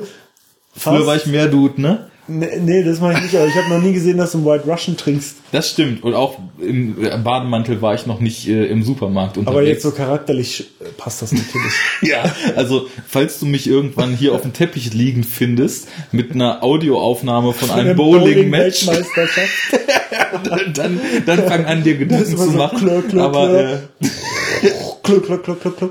Ja, also ich würde sagen, der, der Du trifft schon ganz gut, weil es fehlt mir oft so an der Konsequenz, mal ein bisschen focused zu bleiben. ich sehe viele Dinge lockerer als viele andere und mhm. vielleicht auch ein bisschen zu locker. Mhm. Und äh, wenn es hart auf hart kommt, denke ich mir eher, fuck it, let's go bowling. und äh, dann passt das. Kommt jetzt an Christine schon hier hin? Das kann sein, ja, dass sie das ist. okay. Warte mal, ich mache eine Pause. So, jetzt weiter haben wir, geht's. weiter geht's. Jetzt haben wir noch Besuch gekriegt. Hallo. Guten Tag. Hallo. Es kann sein, dass jetzt ab und zu mal ein fundierter, fachkundiger Kommentar von der Seite kommt. Oder ein Aber fundierter, fachkundiger Lacher von der Seite. Das soll auch vorkommen. So, wir sind bei Frage 8. Was ist eurer Meinung nach der beste deutsche Film, der sich nicht mit der deutschen Geschichte beschäftigt und warum? Frage erstmal, gibt es deutsche Filme, die sich nicht mit der deutschen Geschichte beschäftigen? Äh, ja, Till Schweiger Filme. Till Schweiger Filme zum Beispiel. Und äh, gleich verkackt, die Frage habe ich falsch verstanden. Ich habe das nicht nicht gelesen und dann dachte ich mir, oh, das ist aber schwer jetzt zu filmen, so mit deutscher Geschichte und, mm, und nicht Kacke und so. Da ich so, musst du jetzt irgendwie so einen Standardkram sagen, so wie der Untergang oder irgend so ein Bullshit. Ja, so, schwer. Dann fiel mal ein, aber wenn es ein Film sein soll, der sich mit deutscher Geschichte beschäftigt und cool ist, und gleichzeitig aber auch äh, akkurat irgendwie, dann mal wieder pling pling pling, äh, äh, Phrasenschwein, äh, äh, Enough Talk, äh, Helge Schneider als Hitler. Mein Führer. Mein, mein Führer. Führer. Ja, habe ich neulich geguckt, fand ich extrem gut. Muss ich natürlich kontern. Halt also nicht war für mich der schwächste Helge Schneider. ja, findest du? Ja. Wieso? Weil zu, zu ernstes Grundthema? Nee, weil ich irgendwie nicht so ganz verstanden habe, als was die denn Hitler da eigentlich darstellen wollten. Ja, so als arme Wurst so ein bisschen, ne? Ja, aber das kam irgendwie nicht so. Also, aber ja genau, die arme Wurst wirkte aber so ein bisschen bemitleidenswert und das fand ich seltsam daran. Vielleicht wollten sie ja genau das machen. Vielleicht wollten sie ja diese Person so dekonstruieren von diesem berechnend Bösen, Tja. psychopathischen. Naja, ist auch egal. Also jedenfalls, ich habe die Frage falsch verstanden. Jetzt musste ich innerhalb von einer Minute nachdenken. Neben allen Til Schweiger-Filmen Die sind aber auch wirklich exzellent, René. Also, auch, also alle, egal ob Schauspieler oder Regisseur. Ähm, ja. Ich schaue mir auch manchmal gerne einfach Bilder von Til Schweiger an. Ich bin tatsächlich. Weißt du, was ich noch lieber mache? Ich höre mir auf dem, auf dem äh, Kopfhörer einfach Audioaufnahmen von Von Til Schweiger. Ja. Guck mal, jetzt auch voll der gute Film, ne? Ey, Susi, ey, die 5000 Euro, die muss ich jetzt bei diesem Rennen hier ersetzen. So, Ey, er hat was gegen Manta gesagt. oh Gott, ey. Ich merke schon, dass wir die Bacardi-Flasche ausgetrunken haben langsam. Okay, also neben Till Schweiger, ähm, ja, sag doch Lamborg. Sag doch Lamborg. Ja, Lamborg, guter Film. Hatten wir doch eben schon. Ja. Wenn du schon eine der Figuren aus Lamborg bist, dann muss auch Lamborg für dich der beste Film sein. Ja. Und deswegen hätte ich eigentlich sagen müssen, dass ich Kommissar Null Null Schneider bin. weil, also ich gehe so weit, aus spaßiger Sicht sind die besten deutschen Filme überhaupt alle Helge Schneider Filme, ist ja. klar. Also da hat natürlich 00 Schneider die Nase vorn, aber Praxis Dr. Hasenbein und Jazz Club folgen ganz nah hinten dran. Jazz Club habe ich aber auch mal gesehen irgendwann und den fand ich auch ziemlich gut. Jazz also Club ist eine pointierte Dekonstruktion das, der deutschen das, Vorstadtwirklichkeit. Wo, die, wo die Aliens auf einmal kommen ja, und dann auf einmal unvermittelt so wie Udo Lindenberg sprechen. Ja, genau. wir kommen hier vom Planeten Alpha, Beta Centauri, wir wollten hier mal die geile Mucke machen. Ich war übrigens am Montag in dem Hotel, wo er wohnt. Äh, Im Atlantik Hotel. Atlant Atlantik? Wohnt er nicht Atlantik? Atlantik, Atlantik ja. in Hamburg. In Hamburg. Ne? Da war nämlich der Kongress, wo ich mich langweilen musste, Und zwei Tage lang. Nee, kam nicht vorbei. Mhm. Stattdessen gab's eine Gab es eine Band, eine Band, die Beschallung gemacht hat am Abend. Naja gut, also auf jeden Fall sind die Helge Schneider Filme und mhm. 00 Schneider ist der beste, weil nämlich Christoph Schlingensief auch da die Regie gemacht hat. Und das, ja, der war bei 00 Schneider Regisseur. Und ich würde sagen, das Beste, was der deutsche Film bis jetzt hervorgebracht hat, abseits von Helge Schneider Filmen, ist alles, was Christoph Schlingensief gemacht hat. Ich kann mich zwar nicht ganz entscheiden, ob der vorhin schon angesprochene Terror 2000 Intensivstation Deutschland oder Freakstars 3000 der beste Film von ihm ist. Aber einer von, von beiden auf jeden Fall. Das sind einfach so, also ich, ich kann wirklich, ich glaube, ich würde mich dafür verbürgen, wenn jemand diese Filme nicht kennt und sich einen dieser Filme anguckt, dass er sowas noch nicht gesehen hat. Ob er das dann mag oder nicht. Gut, das ist ja jetzt erstmal so eine relativ neutrale Aussage. Naja, aber jetzt mal je, auch jemand, der viele Filme guckt und das nicht kennt, das kann er auch total scheiße finden, aber sowas hat man noch nicht gesehen. Das ist ultra Trash, ultra Gesellschaftskritik und ultra Wahnsinn auf Film gebannt. Also ist es wirklich also so. Kudos für Innovation. Kudos für äh, der Welt ans Bein pissen vor allem. Also der konnte schon einiges. Leuten ordentlich vom Koffer scheißen. Genau. Ähm, Notable Mentions, sagt man das so? Notabene. Notabene. Wenn man ein Akademiker ist. Okay, Notabene wäre dann auch noch äh, Finsterworld. Und zwar, manch einem sagt vielleicht der Name Kracht etwas. Oh, ja. Kracht ist nämlich ein ziemlich das abgefahrener der, deutscher Autor. Der Faserland Genau, der hat, ne? Faserland ne? geschrieben hat. Und der hat, soweit ich weiß, mit seiner Frau, ähm, Frauke Finsterwaldler, den, die, die heißt Frauke, Frauke Finsterwaldler. Frauke Finsterwaldler. Ja. So ein sehr ähm, unsexy Name. Den, den äh, ziemlich durchgedrehten oder seltsamen Film Finsterworld gedreht vor zwei Jahren. Sollte man mal gucken geht es um Leute in Bärenkostümen, freche Jungs bei KZ-Besuchen. Also äh, ich, ich und auch wieder Dekonstruktion der deutschen mhm. Wirklichkeitsfassade. Also ich habe nur Faserland gelesen. Ich sag nur Barberjacke, ne? Ja. Barberjacke, genau. fand, ich, fand ich sehr gut, das Buch. Und es gab ja hier in Hannover äh, kurioserweise ein Theaterstück darüber sehr lange. Und ja, ich habe es nicht gesehen. Ich, das, das, da habe ich auch schon hier gewohnt. Mhm. Das wollte ich auch sehen, habe es nicht gesehen. Hast du es gesehen? Ziemlich gut gewesen sein. Ich habe ja kurioser, cool. ich habe ja, ich habe ja sogar da gearbeitet. Und Im Theater. ich habe es nicht gesehen. Ja, shit. Uh, ja. Okay, gut. Gut, nächste Frage. So viel zu den deutschen Filmen. Dann ganz, ganz äh, spaltende Frage. Was ist das beste Filmjahrzehnt und warum? Ach, shit, das war jetzt, äh, ja. Soll ich anfangen? Mhm. Also für mich die 70er, weil wir haben jetzt, glaube ich, auch im Podcast schon über mindestens zehn maßgebliche Filme der 70er geredet. Pate 1 und 2, um bei Coppola zu aber, bleiben. Aber Til Schweiger gab es doch da noch gar nicht, filmtechnisch. Und Helge Schneider vor allem nicht. Helge Schneider auch nicht. Trotzdem waren die 70er fett. Der, ja gut, sagen wir mal international. Pass okay. auf, wir droppen jetzt einfach mal ein paar Names und dann können die Leute sich überlegen, ob das tatsächlich so gut war. Alien, Apocalypse Now, Der Dialog, Star Pate Wars. 1 und 2, Star Wars 1, und Rocky 1. Rocky 1. Rambo 1. Ist auch in den 70ern noch gewesen, Rambo. Echt? Oder? Nee, nee, nee. Der erste? Der war in den 80ern. Der war in den 80ern. Aber ich hatte hier vorhin so eine schöne Liste aufgerufen.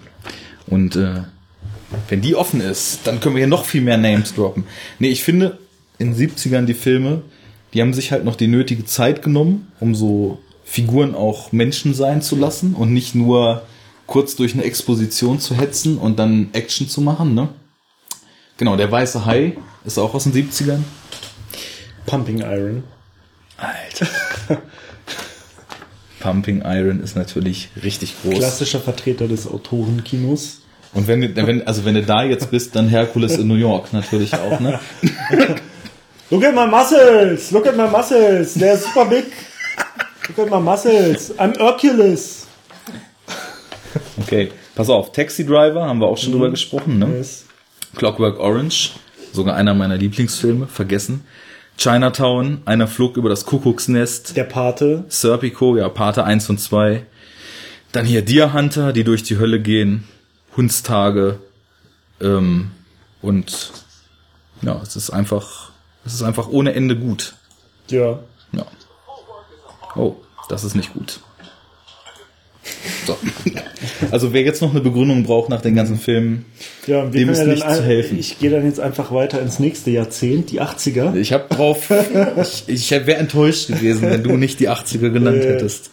Natürlich auch äh, wahrscheinlich einfach äh, Zeit, zeitstrahlmäßig das prägendste Jahrzehnt für Leute unseres Alters. Genau. So ein bisschen, Filmische ne? so Sozialisation. Ja, genau.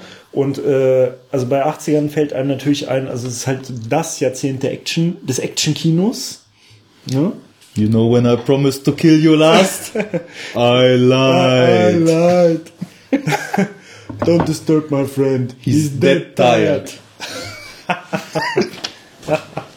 If you want your kid back, you gotta cooperate, right? Wrong. I'll be back. Don't drink and bake. Und, um jetzt unsere Sendung abzurunden, enough talk! Kokainum. okay, also dass wir Arnold ja, Schwarzenegger also Arnold Schwarzenegger sind, alleine schon sein. reicht ja eigentlich. Action-Kino, ne? Ähm, ja, und dann können wir ja auch mal mit dem Name-Dropping weitermachen. Mach mal die Liste auf. Nee, ist jetzt, da ist ja gerade Sound angegangen, das musste ich ah, zumachen. Verdammt. Aber das kriegen wir zusammen. Zurück in die Zukunft. Zurück in die Zukunft, grandios. Imperium schlägt zurück. Ja, also die, die ganzen Star Wars Fortsetzungen. Terminator 1, ähm, E.T., Indiana Jones. Ja, die. Auch geiler Film. Ghostbusters. Äh, Wall Street. Mhm. Hatte ich vorhin noch gesehen. Das ist auch ein Film, den ich neulich nochmal gesehen habe. Und auch den zweiten Teil. Fand ich auch sehr gut. Shia ähm, LaBrot. Shia, Shia LaBrot. Und ähm, ja, also ne, gran, grandiose, äh, gute, brachiale Actionfilme. Aber pass auf, was auch noch eine ganz wichtige Komponente in den 80ern sind, Horrorfilme. Damals ja. wurden nämlich Horrorfilme noch mit handgemachten Effekten gemacht. Ja. Das Ding aus einer anderen Welt, der ultimative Body Splatter Horror. The, the Thing, ne? Genau, Auf the, Englisch. the Thing im Original. Ja. Generell, was Carpenter gemacht hat, auch They Live, ne? Ganz groß. Das ist mit der Brille. Da gibt es so diese grandiose, kennst du diese Schlägerei? Ja, ja, die fünf Minuten oder zehn Minuten geht. mit ne? diesem geilen so. Puff, puff, puff. zehn Minuten lang so beulen. Aber es gibt auch, glaube ich, so ein Leitmotiv. Wenn damals Wrestler eine Hauptrolle in einem Film gespielt haben, dann konnte es nur großartig ja, werden, ja. ne? Rowdy Roddy Piper. Richtig. Hyper like a Viper. Kennst du das noch? Aus dem Nine-Song? Nein. Tja, dann musst du wohl ja. mal nachholen. Ja, muss Hip-Hop-Geschichte. Yes. What you want nine? Mad beats for my rhymes. What you want nine? Mad clips for my nines. What you want nine? An ill posse. And my name up in lights. N-I-N-E. Das war der amerikanische Illmatic mit so einer ganz krass, kratzigen Stimme. Kenn ich nicht. Sorry. Und dabei hast du aufsummiert wahrscheinlich Jahre in meinem Kinderzimmer auf der Couch verbracht. das kann schon sein, ja. Ja. Gut. So, naja, äh, ne, also Actionfilme, Horrorfilme, alles gut. Jo. Die Zeit vor den schnellen Schnitten, handgemachte genau. Effekte, gute Scores, gute Mucke. Ja. Und vor allem Bilder. also auch so Blockbuster, die halt noch nicht so dämlich wie heute waren. Also die waren halt schon so straight, ne? Und geradlinig, aber nicht so völlig beknackt. Und völlig yes. hohl, vor allem. Yes, yes, yo. Und äh, wir hatten ja bei einem anderen Podcast kurioserweise auch dann mal bemerkt, dass die äh, späte, späten 90er eigentlich auch total geil waren, ne? Ja, und wir werden wahrscheinlich, also, wobei ich muss jetzt schon sagen, die Nuller und die Zehner Jahre des neuen Jahrtausends finde ich bis jetzt schon fantastisch. Deswegen muss ich das nicht später relativieren, aber ja. Früher war vieles gut, ne? Ja. Nicht alles besser, aber Daran merkt man, gut. dass man älter wird, wenn man anfängt, das zu sagen. Deswegen sage ich nur, früher war vieles gut.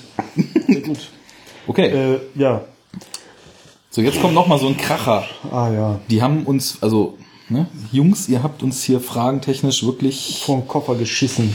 eine massive Schelle verpasst. Welche drei Filmszenen haben euch Drei? nachhaltig, ja, Wie drei? Ich habe nur eine. haben euch nachhaltig beeindruckt und bewegt und oder bewegt? Okay, also Till Schweiger, der bewegte Mann. da wurde sich auf dem Herrenklo bewegt. Ne? Das, also das ist auf jeden Fall Platz eins. Helge Schneider. Nein. Okay, lassen wir das. Okay, also ich habe nur eine. Dann fange ich an. Also meine all-time favorite Filmszene ist aus dem gar nicht so alten Film, aber vorhin erwähnten Enter the Void Media Book, was da oben steht. Der Film ist ja sowieso eins der verrücktesten Sachen, die ich so bis jetzt gesehen habe. Es geht ja darum, dass jemand stirbt und man als Zuschauer die Perspektive seiner wandernden Seele einnimmt und zwei Stunden lang durch Tokio fliegt und versucht, einen neuen Wirt zur Wiedergeburt zu finden. Und das sind Realtime zwei Stunden, die man da sieht. Ja, es passieren was? halt zwischendurch immer andere Sachen. Und dann kommt irgendwann eine Sequenz, die quasi das ganze Leben dieses gestorbenen Typen, Oscar heißt der, ähm, also du bist dann in der First-Person-View, wenn du diese Seele bist, und dann kommt eine Szene, eine ganze Sequenz, die sein ganzes Leben erzählt. Und die Kamera ist konstant in allen Altersklassen, egal ob er Baby ist, ob er normaler, heranwachsender Junge ist oder ob er schon erwachsen ist, so ein kleines Stück hinter seine Schulter gerückt und filmt seinen Hinterkopf. Und du, ich könnte nicht sagen, ob das fünf Minuten oder eine halbe Stunde sind. Auf jeden Fall erfährst du halt so sein ganzes Leben aus so einer Third-Person-Perspektive in ganz krassen Zeitsprüngen. Auch so traumatische Erlebnisse als Kind, ganz krasser Verkehrsunfall, richtig heftig, wo du dann so direkt mit dabei bist. Und das ist einfach nur das Irrste, was ich je gesehen habe. Deswegen ist das auf jeden Fall meine Top-Filmszene. Enter the Void, Gaspar Noé, Skandalfilmer aus Frankreich, ne? Kennst du Irreversibel? Ich habe das schon mal gehört, ja. Aber, Aber wenn du es gehört hast, kennst du es nicht, weil das das ist, nicht, nee. ich glaube, ich habe das selten gehabt, dass mir nach einem Film so schlecht war, dass ich Angst hatte, dass ich mich übergeben muss. Oh, schön. Nice. Das sind, ist halt viel Bad-Kino, ne? Ja, das ist so meine Number One. Also Okay. es ist aber auch sowas schwer zu beschreiben. Wenn man das gesehen hat, weiß man, was, was Sache ist. Also von Kindesalter an, wie er ins Drogenmilieu kommt, wie er feiert, du bist auf Raves mit ihm und die ganze Zeit klebt diese Kamera so ein kleines Stückchen nach hinten versetzt und du siehst so seinen Hinterkopf. Also völlig abgefahren. Enter the Void kann ich nur jedem empfehlen, der auch nur im entferntesten Kunstfilme feiert. Dann mach mal. Ja, also ich habe auch eine Szene, aber bevor ich jetzt zu der komme, jetzt wo du von Enter the Void erzählt hast, ist mir was aufgefallen, was ich neulich nach langer Zeit mal wieder gesehen habe. In einem ganz anderen Kontext, wo ich auch finde, das ist jetzt vielleicht nicht die krasseste Szene, die ich je gesehen habe, aber es ist eines der krassesten Musikvideos, das ich eigentlich kenne. Was mir jetzt gerade wieder aufgefallen ist, ich habe das Video von Smack My Bitch Up von The Prodigy gesehen. Oh, das ist aber auch echt auch. fett. Und ähm, Da waren wir ja bei First Person Ja. Ja, gerade. ne? genau, ne? Und deswegen erinnerte mich das daran. Und da siehst, also da siehst du ja nicht so Hinterkopf oder so, da siehst du ja also wirklich First-Person-Perspektive, ne? Und ähm, das habe ich mir angeguckt so, und dann habe ich mir auch gleich so dreimal hintereinander angeguckt, weil ich halt auch echt dachte, das ist eigentlich echt ein krasses Video so, ne? Also krass gemacht so, kurz, kurz zum Abriss, also es schildert ein, äh, also es spielt halt so in London, ne? Das sieht man halt so und äh, Londoner ein Mensch, ein Hardcore ein Mensch- Continuum Rave Atmosphäre. ein Mensch, aus der, deren Perspektive man das sieht, aber man sieht ihn selber nicht. Also es startet halt irgendwie so am frühen Abend und er macht sich halt in seiner Wohnung fertig, macht sich halt so ausgehfertig, ne? Wäscht sich, duscht sich, zieht sich an und so, steigt ins Auto, fährt in die Stadt und ne, geht erstmal irgendwie was essen bei irgendeinem so äh, Indien äh, und fängt dann halt an immer mehr sich zu betrinken so und überall äh, schüttet er irgendwas in sich rein und macht halt immer fährt in Clubs, ne, Partys und so auf irgendwelche Raves in irgendwelche Clubs und es wird halt immer bizarrer, ne, wo er landet so. Und jedes Mal trinkt er mehr und und äh, diese Person verhält sich halt so total unflätig gegenüber allen anderen. Also irgendwann, also, ne, so total aufdringlich gegenüber den Frauen, fasst den immer so an den Hintern und so, ne? Und äh, kriegt irgendwie Ohrfeigen und gerät in Schlägereien in irgendeinem Club und haut Leuten aufs Maul und äh, haut, haut den Bartendern aufs Maul und dann ist er irgendwann einem Stripclub und dann schleppt er irgendwie, äh, schleppt die Person halt so eine und so eine Stripperin irgendwie ab und dann haben sie Sex bei ihm zu Hause und sie müssen das Auto aufbrechen, weil er den Schlüssel nicht mehr findet und also es ist halt so der totale Partyabriss, ne? Die absolut durchzechte Nacht. Und dann der Twist. genau, der Twist, aber vorher noch passt natürlich dann total krass zu diesem Song, ne? Hat ja wahrscheinlich jeder im Ohr so äh, von Smack My Bitch Up. Man weiß so nicht, also wir sind Generation so 90er, ne? Wir haben das noch im Ohr, aber das ist übrigens ja. laut, was du da tust. Was echt? Warte. Warte, ich höre mal kurz auf damit. Auf jetzt. Also passt gut, audiovisuell, ja. Ich zitiere Fear and Loathing. Beende die beknackte Geschichte. ja, und der Twist ist dann halt, also die hatten dann Sex miteinander und dann steht diese Frau auf und geht, ne? Und dann sieht man halt einen Spiegel, das ist die letzte Einstellung von dem Video, und dann sieht man im Spiegel, dass der Protagonist, um den es sich die ganze Zeit handelte, eine Frau ist. What? Verrückt. So, und diese fuck? Frau fällt dann halt so quasi in Unmacht, weil sie so fertig und kaputt ist, so, ne? Und äh, das war nämlich ganz schlau, weil dadurch haben die, also dieses Video hat nämlich total skandalös, also war ein Skandalvideo und hat total die krassen Antireaktionen gerade von so feministischen Organisationen und Frauenrechtlerinnen und so auf den Plan gerufen. Ja, ich meine, das ist ja total, was ist das wieder für eine Darstellung? Irgend so ein Typ, der irgendwie Frauen in so einer durchzechten Nacht total scheiße behandelt und so. Und dann kam halt raus, also damit haben die halt den, den Wind, Wind den total aus dem mhm. Segeln genommen, weil es halt einfach eine Frau war. So, naja, das fiel mir jetzt gerade noch spontan ein, ist aber eigentlich gar nicht die Szene, um die ich, äh, von der ich reden wollte. Gut, ich mache jetzt aber mal meine zweite.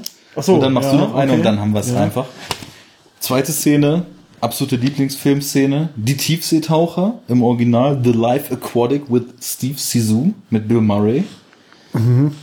Sie tauchen durch die Tiefsee gegen Ende und finden den Leopardenhai, den er den ganzen Film gesucht hat. Sie tauchen so Nein, in, in, einem U-Boot. Und der ganze Film ist mit so Stop-Motion-Technik und so Puppen und so gemacht. Ne? Mhm. Sie sitzen in so einem kleinen U-Boot und es läuft ein unglaublich verträumter Song von Sigur Ross. Mhm.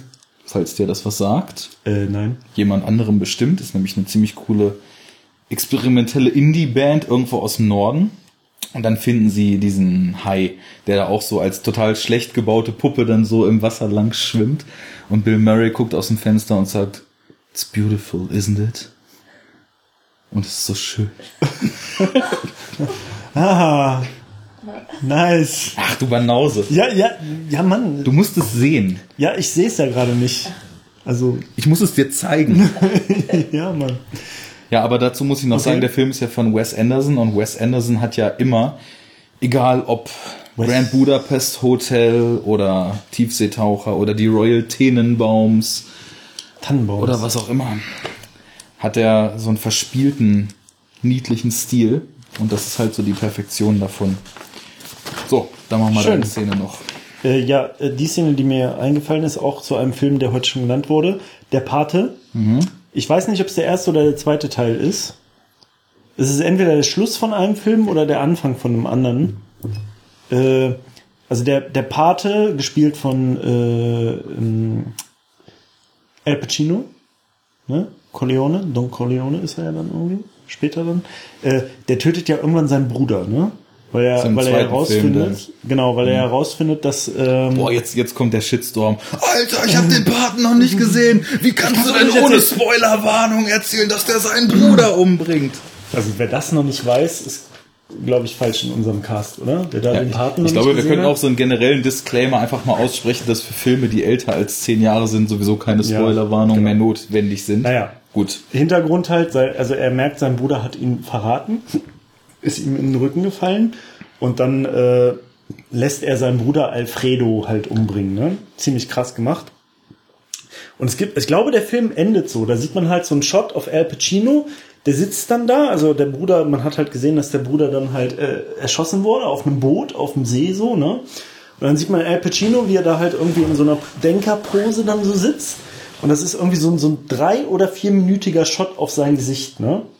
So, und damit endet halt der mm. Film, wenn ich mich recht erinnere. Sehr einprägsam. Und das ist ja. halt so, also es wird irgendwie entweder so, fängt es so nah an und geht ich glaube, mhm. es fängt so ganz nah an und geht dann immer weiter weg so, ne? Und man merkt so richtig, und wie er endgültig, endgültig zu dem geworden ist, was er nie sein wollte genau, am Anfang des ersten Films. Ne? Siehst du ja eigentlich gar nichts und da sieht man halt, wie genial das Spiel von Al Pacino ist, weil es gibt halt keinen Ton, also kein Dialog, kein, mhm. äh, es wird nicht gesprochen, du siehst halt eigentlich nur diesen einen Single-Take, der irgendwie drei, vier Minuten dauert und der halt so krass intensiv ist und wo der halt nur mit seinem Blick und dem Kontextwissen halt aus dieser Situation, dass er jetzt gerade seinen Bruder hat umbringen lassen, ne, ähm, dass er das nur damit halt so rüberbringt. Und das finde ich ist äh, eine der krassesten Filmszenen, die ich kenne. So. Sehr schön. Gut, das waren jetzt drei Szenen von uns und Musikvideo. Da summieren wir das einfach mal auf. Zu sechs. Genau. Nee, das passt schon. Jetzt kommt Folge Frage 11 noch und mit der werden wir richtig schnell durch sein. Zu welchem Film wünscht ihr euch ein Remake? Sollen wir runterzählen? Drei, zwei, eins, Gar keins. ja. Wir haben das vorhin kurz diskutiert.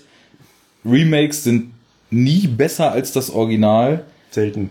Ab und zu mal US-Remakes von internationalen Filmen, aber da wir zum Glück nicht so amerikanisch sind, dass wir keine nicht-amerikanischen Filme gucken, sondern auch internationale Filme gucken, hätte Oldboy auch Oldboy bleiben dürfen. Und ja, welches Remake ganz gut ist, ist Insomnia mit Pacino von, von Christopher Nolan, der in Alaska okay. da ja, ich hatte, ich hatte ja vorhin halt auch schon gesagt, äh, das einzige gute Remake, was mir einfällt, ist eigentlich auch eher eine Serie. Und zwar äh, Battlestar Galactica. Ist aber auch nicht schwer, weil die Serie aus den 70ern halt einfach ultra cheesy ist und immer die gleichen vier Special Effect Szenen benutzt hat. und halt einfach so eine typische 70er das war der Money Shot damals. Billo, Billo Serie ist und äh, das Remake, eine vierstaffelige Serie, glaube ich, halt super schlau und smart und auch optisch äh, interessant ist und ja, und sonst, ich weiß nicht, ich habe auch so überlegt, dann immer wenn ich überlegt, okay, was sind Filme, die ich cool fand, so aus den 80ern oder so. Aber es gab, gibt von jedem schon ein Remake. Ja. Also es gibt von Total Recall ein Remake. Es gibt irgendwie von äh, Das Total Remake. Das ist ein Total Also äh, von Conan gibt's ein Remake so. Das ist auch so scheiße. Das auch Alter, total kacke ist. äh, Arnold ich ersetzen. weiß nicht. Vielleicht, also was mir noch so eingefallen ist, so Running Man oder so vielleicht. Aber, aber, aber ich finde, wie gesagt, also diese Filme, also ich finde, die, die, die verlieren wahrscheinlich an Wert dadurch, wenn man ein Remake macht. Man kann da so systemisch Und rangehen. Also was hat ein Film ausgezeichnet? Wenn er eine gute Story erzählt hat, dann ist er auch immer noch gut. Da muss man es nicht nochmal erzählen. Ja. Und ähm, wenn er eine geile Optik hatte, dann ist das auch in Ordnung. Und das Einzige, was man halt so sagen könnte, dass man, dass man so einen Film mit Tricktechnik von heute noch so ein bisschen updated. Aber da ist halt die Frage, wenn die Story damals schon scheiße war, dann wird sie heute immer noch scheiße sein. Mhm. Und wenn die Story damals gut war, dann hat er halt auch mit klassischen Effekten so einen klassischen Charme und ist völlig okay. Ja. Also wir haben ja also, vorhin gesagt, vielleicht Logan's Run. Ja. Aber. Aber, also nee. ich meine, teilweise wird's ja halt auch richtig absurd, ne, wenn dann Sachen halt auch mehrmals geremaked werden. Ich meine, Spider-Man, ne? Mhm. So, da kommt dann halt die Spider-Man Remake-Trilogie mit hier äh, Tobey Maguire. Heißt er doch, ne? Oder? Aber der ist doch die erste Spider-Man-Trilogie. Ja, aber es gab ja früher auch schon Spider-Man-Filme. Realfilme? Ja, aus den 70ern, so ganz cheesy. Gut, aber das so. ist, das ist. Aber das ist ja schon trotzdem irgendwie wieder so eine Art Remake, sage mhm. ich jetzt mal thematisch, weil es ja dieses Franchise und dieses Comic-Thema und so schon Ewigkeiten gibt, so. Jo. Ja, und dann machst du halt eine Trilogie, die für sich so ganz okay ist so, und dann machst du halt einfach eine neue, die aber wieder von vorne anfängt, zehn Jahre später und irgendwie auch, also gar nicht so, also ich, ich habe auch die Unterschiede gar nicht so erkannt. Also aber ich finde, das ist noch was anderes, weil so eine Comic-Verfilmung, die Comic gibt's, die Comic gibt's schon seit 70, 80 Jahren vielleicht. Spider-Man ist ja so einer, glaube ich, der ältesten oder vielleicht noch nicht ganz so lang. Also äh, Superman gibt's so lang, aber lass es bei Spider-Man 40, 50 sein, dass sowas halt immer wieder verfilmt wird, ist, kann man sich schon denken, genauso wie so im frühen Hollywood, da war es total gängig, dass teilweise alle zwei Jahre von irgendeinem Buch wieder eine neue Verfilmung gemacht wurde, ne? Aber ich weiß nicht, also ich mittlerweile, ich denke mir so, so bei Literaturverfilmungen, das ist dann ja so ein quasi Remake, wenn das dann nochmal gemacht wird, 20 Jahre später, ist auch meistens nicht so geil wie damals. Ich brauche das nicht. Hm. Und ich glaube, damit können wir das Thema schließen. Gab es nicht eigentlich noch irgendeine Frage, was war der älteste Film, den ihr je gesehen habt oder so? Nee, das war bei der Second Unit, die uns ja jetzt nominiert hatten. Ach so, jeder, jeder der nominiert, kann eigene Fragen sich genau. überlegen. Ah, auch so. Also wenn wir wen nominieren, weil alle Podcasts, die ich höre, wurden schon nominiert, dann müssen wir uns auch noch Fragen überlegen, aber die schreiben wir dann in die Show Notes rein. Ja. Mit den Fragen sind wir jetzt durch. Ja. Und ich würde sagen, in Anbetracht dessen, dass wir schon wieder fast unsere Sendungslänge getoppt haben. Ich meine, andere brauchen für die Antworten 15 Minuten, wir zwei Stunden und 15 Minuten. aber, wir heißen ja schließlich haben, Enough Talk. Aber wir haben doch schon mal fast drei Stunden gehabt, oder? Nee, da haben wir am Anfang so viel Bullshit gelabert, dass ich da 20 Minuten weggeschnitten habe. Also das längste waren zweieinhalb, was wir bis jetzt hatten. Das war bei Snowpiercer. Das war ja noch ganz gut runter. Ja. Gut, also dann lass uns das abschließen. Yes, yes, so. Es war interessant, sich mal Gedanken zu machen. Es war nicht einfach. Ich hoffe, wir haben ohne hard boring zu sein das Ganze hingekriegt. Aber in Anbetracht dessen, dass, also wir wurden jetzt schon siebenmal in der epischen Breite gehört. Ich glaube, wir sind da ich glaub, so die, konzeptuell die Leute, auf dem richtigen Weg. Angetan ne? haben, werden es auch weiterhin tun. Jo. Da können wir noch mal kurz sagen, ist auch schön, das jetzt am Ende zu machen, wo sowieso alle schon eingeschlafen sind. Aber vielen Dank für das viele Feedback auf dem Blog. Wir haben reichlich diskutiert, wir haben endlos lange Kommentare bekommen. Ja, das stimmt. Und ähm, zu allerletzt noch, wer das so richtig gut findet, was wir jetzt hier zum Besten gegeben haben, drückt entweder auf Flatter oder geht in unseren Store und kauft reichlich DVDs, von denen wir dann eine Provision kriegen. Oder schickt uns Bargeld, Schicks. Schicks. Bargeld, ich nehme auch DVDs, aber Bargeld ist noch besser.